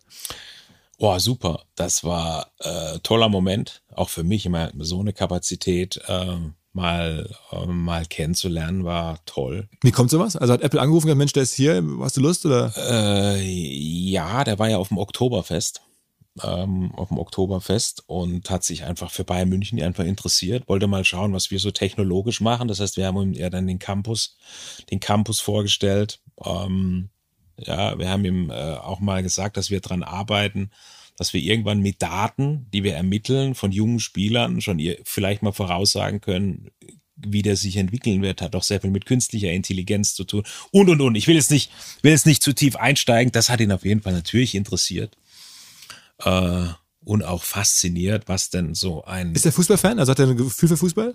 Oder war das eher so ein bisschen. Also das konnte ich jetzt nicht unbedingt, äh, okay. das konnte ich jetzt nicht unbedingt feststellen. Ähm, aber er hat einfach faszinierend war auch, wie, wie unglaublich ähm, angenehm und ruhig er war und wie er für jeden wirklich ein freundliches Wort gehabt hat, wie er sich alles angehört hat. Das war schon wirklich äh, echt impressing, muss man sagen. Ähm, es gibt ja das Gerücht, dass Apple jetzt wirklich Menu kaufen will, also von wegen der ganzen arabischen äh, Investoren. Es gibt jetzt wirklich, dieses, hast du das auch mitgeschnitten, dass jetzt irgendwie auf einmal Apple da irgendwie gehandelt wird als potenzieller Käufer von so einem Verein? Das kann ich mir jetzt, muss ich mir ehrlich sagen, kann ich mir schwer vorstellen, dass Apple natürlich auch auf der Suche ist nach interessanten Inhalten, Content, wie wir ja immer, wie wir ja immer sagen. Ähm, das, äh, ja, das kann ich mir sehr gut vorstellen. Ja, ähm, ja, warum soll Apple beispielsweise nicht auch an der Liga mal interessiert sein? Ja, warum soll sich Apple nicht die Rechte von der Bundesliga beispielsweise äh, holen können oder von was auch immer? Also da sind sie schon prädestiniert für. Wir sehen das ja jetzt gerade, wie viele wie viele andere Streaming-Dienstanbieter äh, sich ja Rechte kaufen. Ja, Amazon Prime hat sich jetzt äh, Champions League-Rechte gekauft ähm, und, und, und. Magenta TV überträgt ja jetzt gerade auch ähm, die Fußball-Weltmeisterschaft. Also man sieht, vielleicht ist Netflix irgendwann auch, ist Netflix irgendwann auch äh, an, an Fußballrechten interessiert. Ja, man sieht, dass auch da äh, spannende Entwicklungen im Gang sind. Aber glaubst du, dass die Rechte an der Bundesliga nochmal mehr wert wären, als sie zuletzt wert waren? Das ist jetzt ja nicht so einfach. Meine, es gibt zwar mehr Bieter tendenziell, aber die Zahlungsbereitschaften sind gefühlt schon ein bisschen weniger. Also ich meine, Sky Deutschland steht ja sogar zum Verkauf, äh, wenn man so, was man so hört, die werden jetzt nicht so viel bieten können. The Zone verdient auch noch kein Geld mit den Rechten. Also so richtig aktuell sieht man nicht, wer jetzt die ganz großen Pakete bezahlen soll. Ja, ich glaube, dass wir, äh, ich sage mal, dass das dass das große Wachstum, ja, äh, vor allem halt äh, bei der Fußball-Bundesliga international äh, international ähm, zu sehen ist. Ich meine, wir alle wissen, wir sind ja nicht, nicht zufrieden, was die internationale Vermarktung der Bundesliga anbelangt. Ähm, auch hier, damit man es vielleicht griffiger machen kann oder auch verstehen kann, ähm, die internationalen Rechte der Premier League ja, also nicht die nationalen in England, sondern die internationalen Rechte, die ja ähm, in die ganze Welt verkauft werden, damit ich Premier League in der ganzen Welt sehen kann, die sind mittlerweile höher als die nationalen Rechte. Also 2,1 Milliarden gegenüber 2 Milliarden. Und bei uns ist dieses Verhältnis ungefähr ne, eine Milliarde national und äh, wohlwollend 200 Millionen international. international. Und da sieht man halt das Potenzial, was die Fußball-Bundesliga international besitzt. Und die Fußball-Bundesliga ist ein hochattraktives Produkt, ja, auch im, im, im, internationalen Kontext. Ja, auch wir haben mittlerweile äh, Topstars weiterhin in der Fußball-Bundesliga. Wir haben den höchsten Zuschauerschnitt aller, aller Ligen. Wir haben Top-Stadien, Top-Infrastruktur. Ja, die Fußball-Bundesliga ist ähm, ist eine der ausgeglichensten Ligen. Die Nein, nur, nur am Ende gewinnt immer Bayern. Unter Bayern. ja. ja, okay. Ja, ähm, aber was soll ich, äh, was will ich sagen? Nochmal, das Potenzial liegt vor allem ähm, international und da sind viele Bestrebungen im Gange, gerade auch bei der DFL, und dass wir da besser werden und dass wir da ähm, ja auch Wege gehen, die wir, die wir so in der Vergangenheit nicht gegangen sind. Ist nicht manchmal für dich frustrierend, wenn du deinen Job gut machst, wenn der FC Bayern gewinnt, schadet ihr eigentlich der Bundesliga? Kann man das nicht mittlerweile fast so sagen? Ähm, Habe ich auch schon gehört. ja, das ist, ähm, es ist ja nicht so, dass wir nicht ein Interesse daran hätten, diesen Wettbewerb so spannend wie möglich zu machen. Fußball-Bundesliga. Nur das kann man nicht dem FC Bayern zum Vorwurf machen. Natürlich nicht, ja, das klar. Ist, äh, das ist doch kein Vorwurf, das ist einfach eine Analyse. Ja, ja, dass es so ist, wie es ist. Und wir haben uns ja auch, oder wir zeigen uns ja auch sehr offen, was Diskussionen äh, anbelangt, ja, ob es jetzt um 50 plus 1 geht. Das sind natürlich alles ähm, prekäre Themen, ja, ähm, aber nichtsdestotrotz, das heißt ja nicht, dass wir das machen, dass wir das machen wollen. Aber man sollte sich jetzt nicht für, um Diskussionen verschließen, sondern Offenheit einfach diskutieren. Was ist das Beste äh, für die Fußball-Bundesliga? Das wird aber auch, äh, äh, das wird ja aber auch getan. Aber sind die anderen de facto einfach überraschend auch schlecht? Muss man, kann man das so sagen? Gemanagt zumindest? Na, das würde ich, äh, das würde ich so nicht sagen. Ich kann das auch jetzt nicht aus der, aus der, aus der Distanz jetzt beurteilen, wie die anderen gemanagt sind. Ähm, nur hier beim FC Bayern, hier wurden halt auch in den vergangenen Jahren oder auch Jahrzehnten äh, viele richtige und gute Entscheidungen getroffen. Ja, es gibt durchaus auch in Deutschland äh, auch Städte, die vielleicht sogar noch eine stärkere Wirtschaftskraft äh, wie München haben. Ich komme ja. aus einer, Hamburg. Ja, ja aber zum Beispiel, ja, wo, wo sicherlich auch sehr, sehr viel Potenziale liegen. Nur der FC Bayern hat halt, äh, ich habe es gerade gesagt, in den letzten Jahrzehnten viele richtige Entscheidungen getroffen. Der FC Bayern, wenn man sich das mal näher anschaut, ist ja geprägt von einer unglaublichen Kontinuität. Kontinuität in der Führung mit Uli Hoeneß, mit Karl-Heinz Rummenigge über viele, viele äh, Jahre. Und diese Kontinuität kann man übrigens auch in Vereinen erkennen, die auch gerade sehr erfolgreich sind, wie zum Beispiel der SC Freiburg. Der zeigt, dass man auch mit, äh, mit weniger sehr, sehr viel erreichen kann. Eben auch Kontinuität im Management, Kontinuität in der Führung, auch da mit dem Trainer. Ja, äh, ich meine, wie lange ist, ist, ist, ist, ist Streich jetzt schon Trainer vom, vom SC, vom SC Freiburg? Also es gibt schon auch Gründe, ja, warum äh, Vereine eben mehr oder weniger erfolgreich sind. Siehst denn du jetzt mal ganz in die Zukunft gedacht, schon jemanden am Horizont, der eines Tages von dir das Zepter übernehmen kann? Was müsste jemand sein, der auch auf höchstem Niveau bei Bayern gespielt hat, so nach der Philosophie? Ähm, da gibt's jetzt ja nicht mehr ganz so viele, zumindest die jetzt sofort in den Kopf kommen, Deutsche. Ähm, muss ja vielleicht gar kein Deutscher sein, aber hast du da, ist ein, ist ein Philipp Lahm nochmal ein Thema eines Tages vielleicht? Oder wer aus der aktuellen Mannschaft könnte das sein?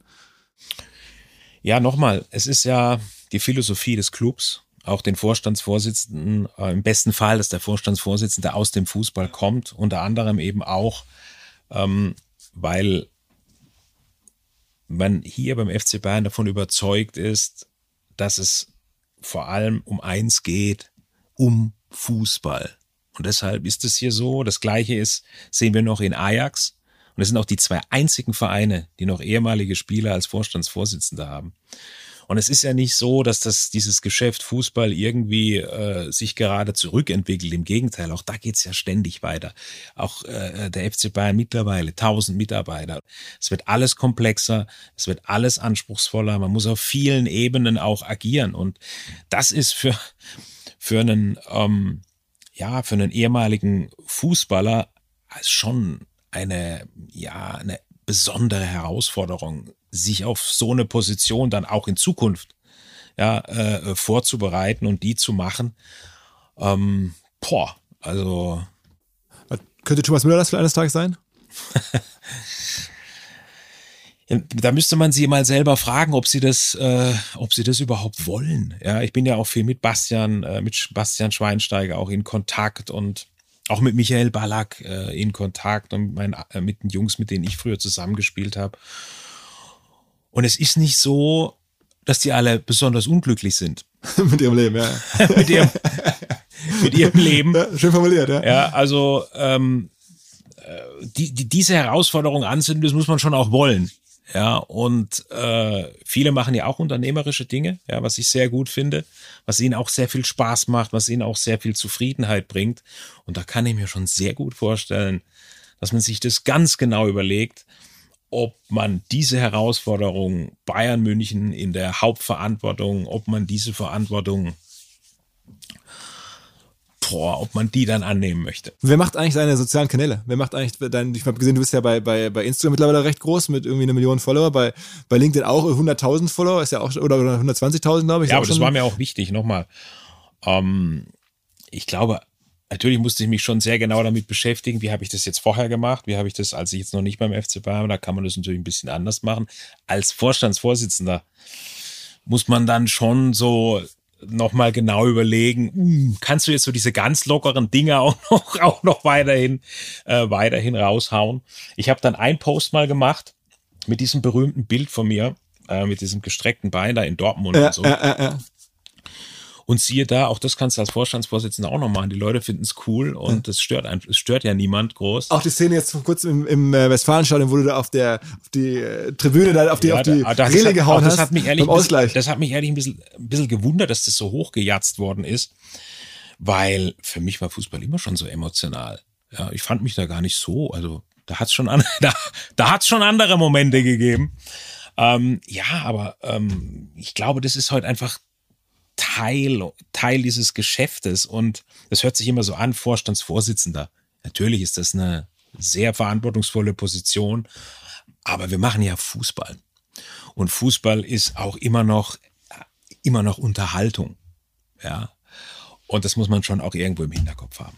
Kam eigentlich bei der Case Study bei Frau Elbersi über PSG raus, dass die immer die Champions League gewinnen würden? Ja. Dieses Jahr. Es wäre die logische Konsequenz aus all dem, was sie, äh, was sie ja ähm, getan haben. Aber sie haben sie ja noch nicht gewonnen. Genau, aber jetzt ja. dieses Jahr wollen sie wir, wir stehen ihnen ja jetzt wieder. Wollte ich gerade sagen. Wir, wir können ihnen ja jetzt wieder einen Strich, äh, einen Strich durch die Rechnung machen. Ähm, das hat sich ja richtig gelohnt, finde ich, dass wir alle Spiele in der Gruppenphase gewonnen haben. Genau, um dann gegen PSG zu kommen. Um dann jetzt gegen PSG. habe ich mir auch ein paar Gedanken gemacht. Ähm, nee, aber es ist natürlich ein Highlight.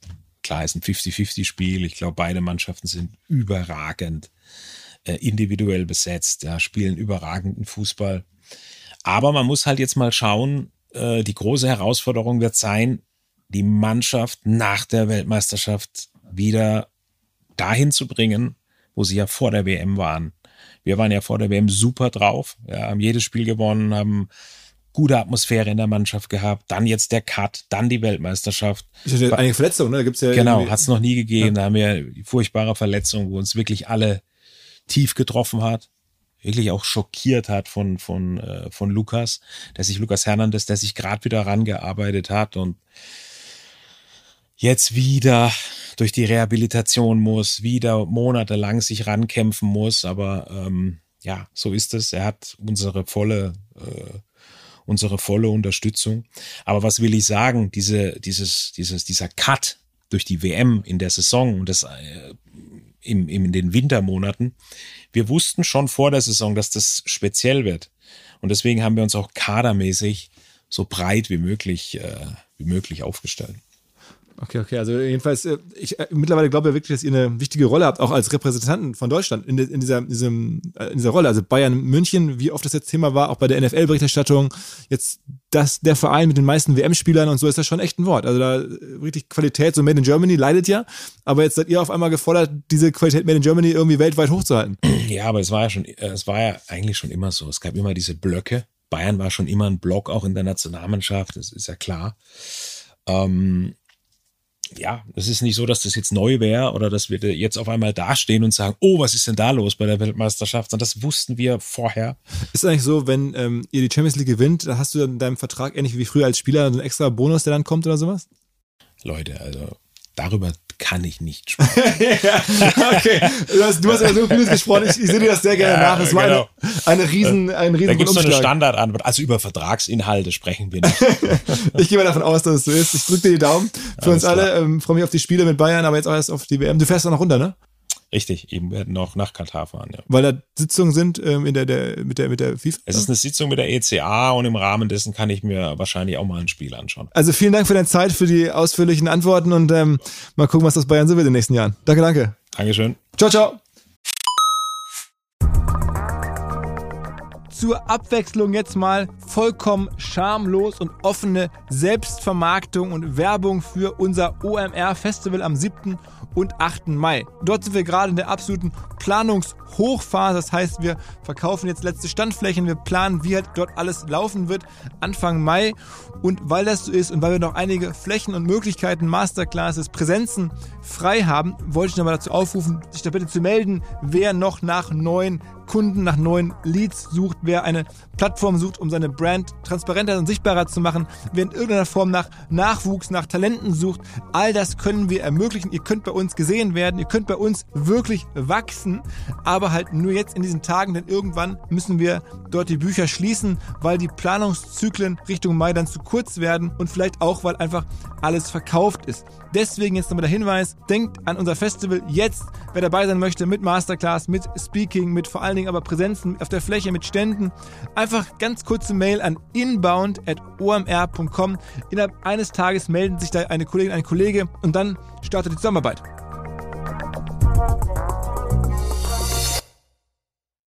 Zurück zum Podcast. Dieser Podcast wird produziert von Podstars bei OMR.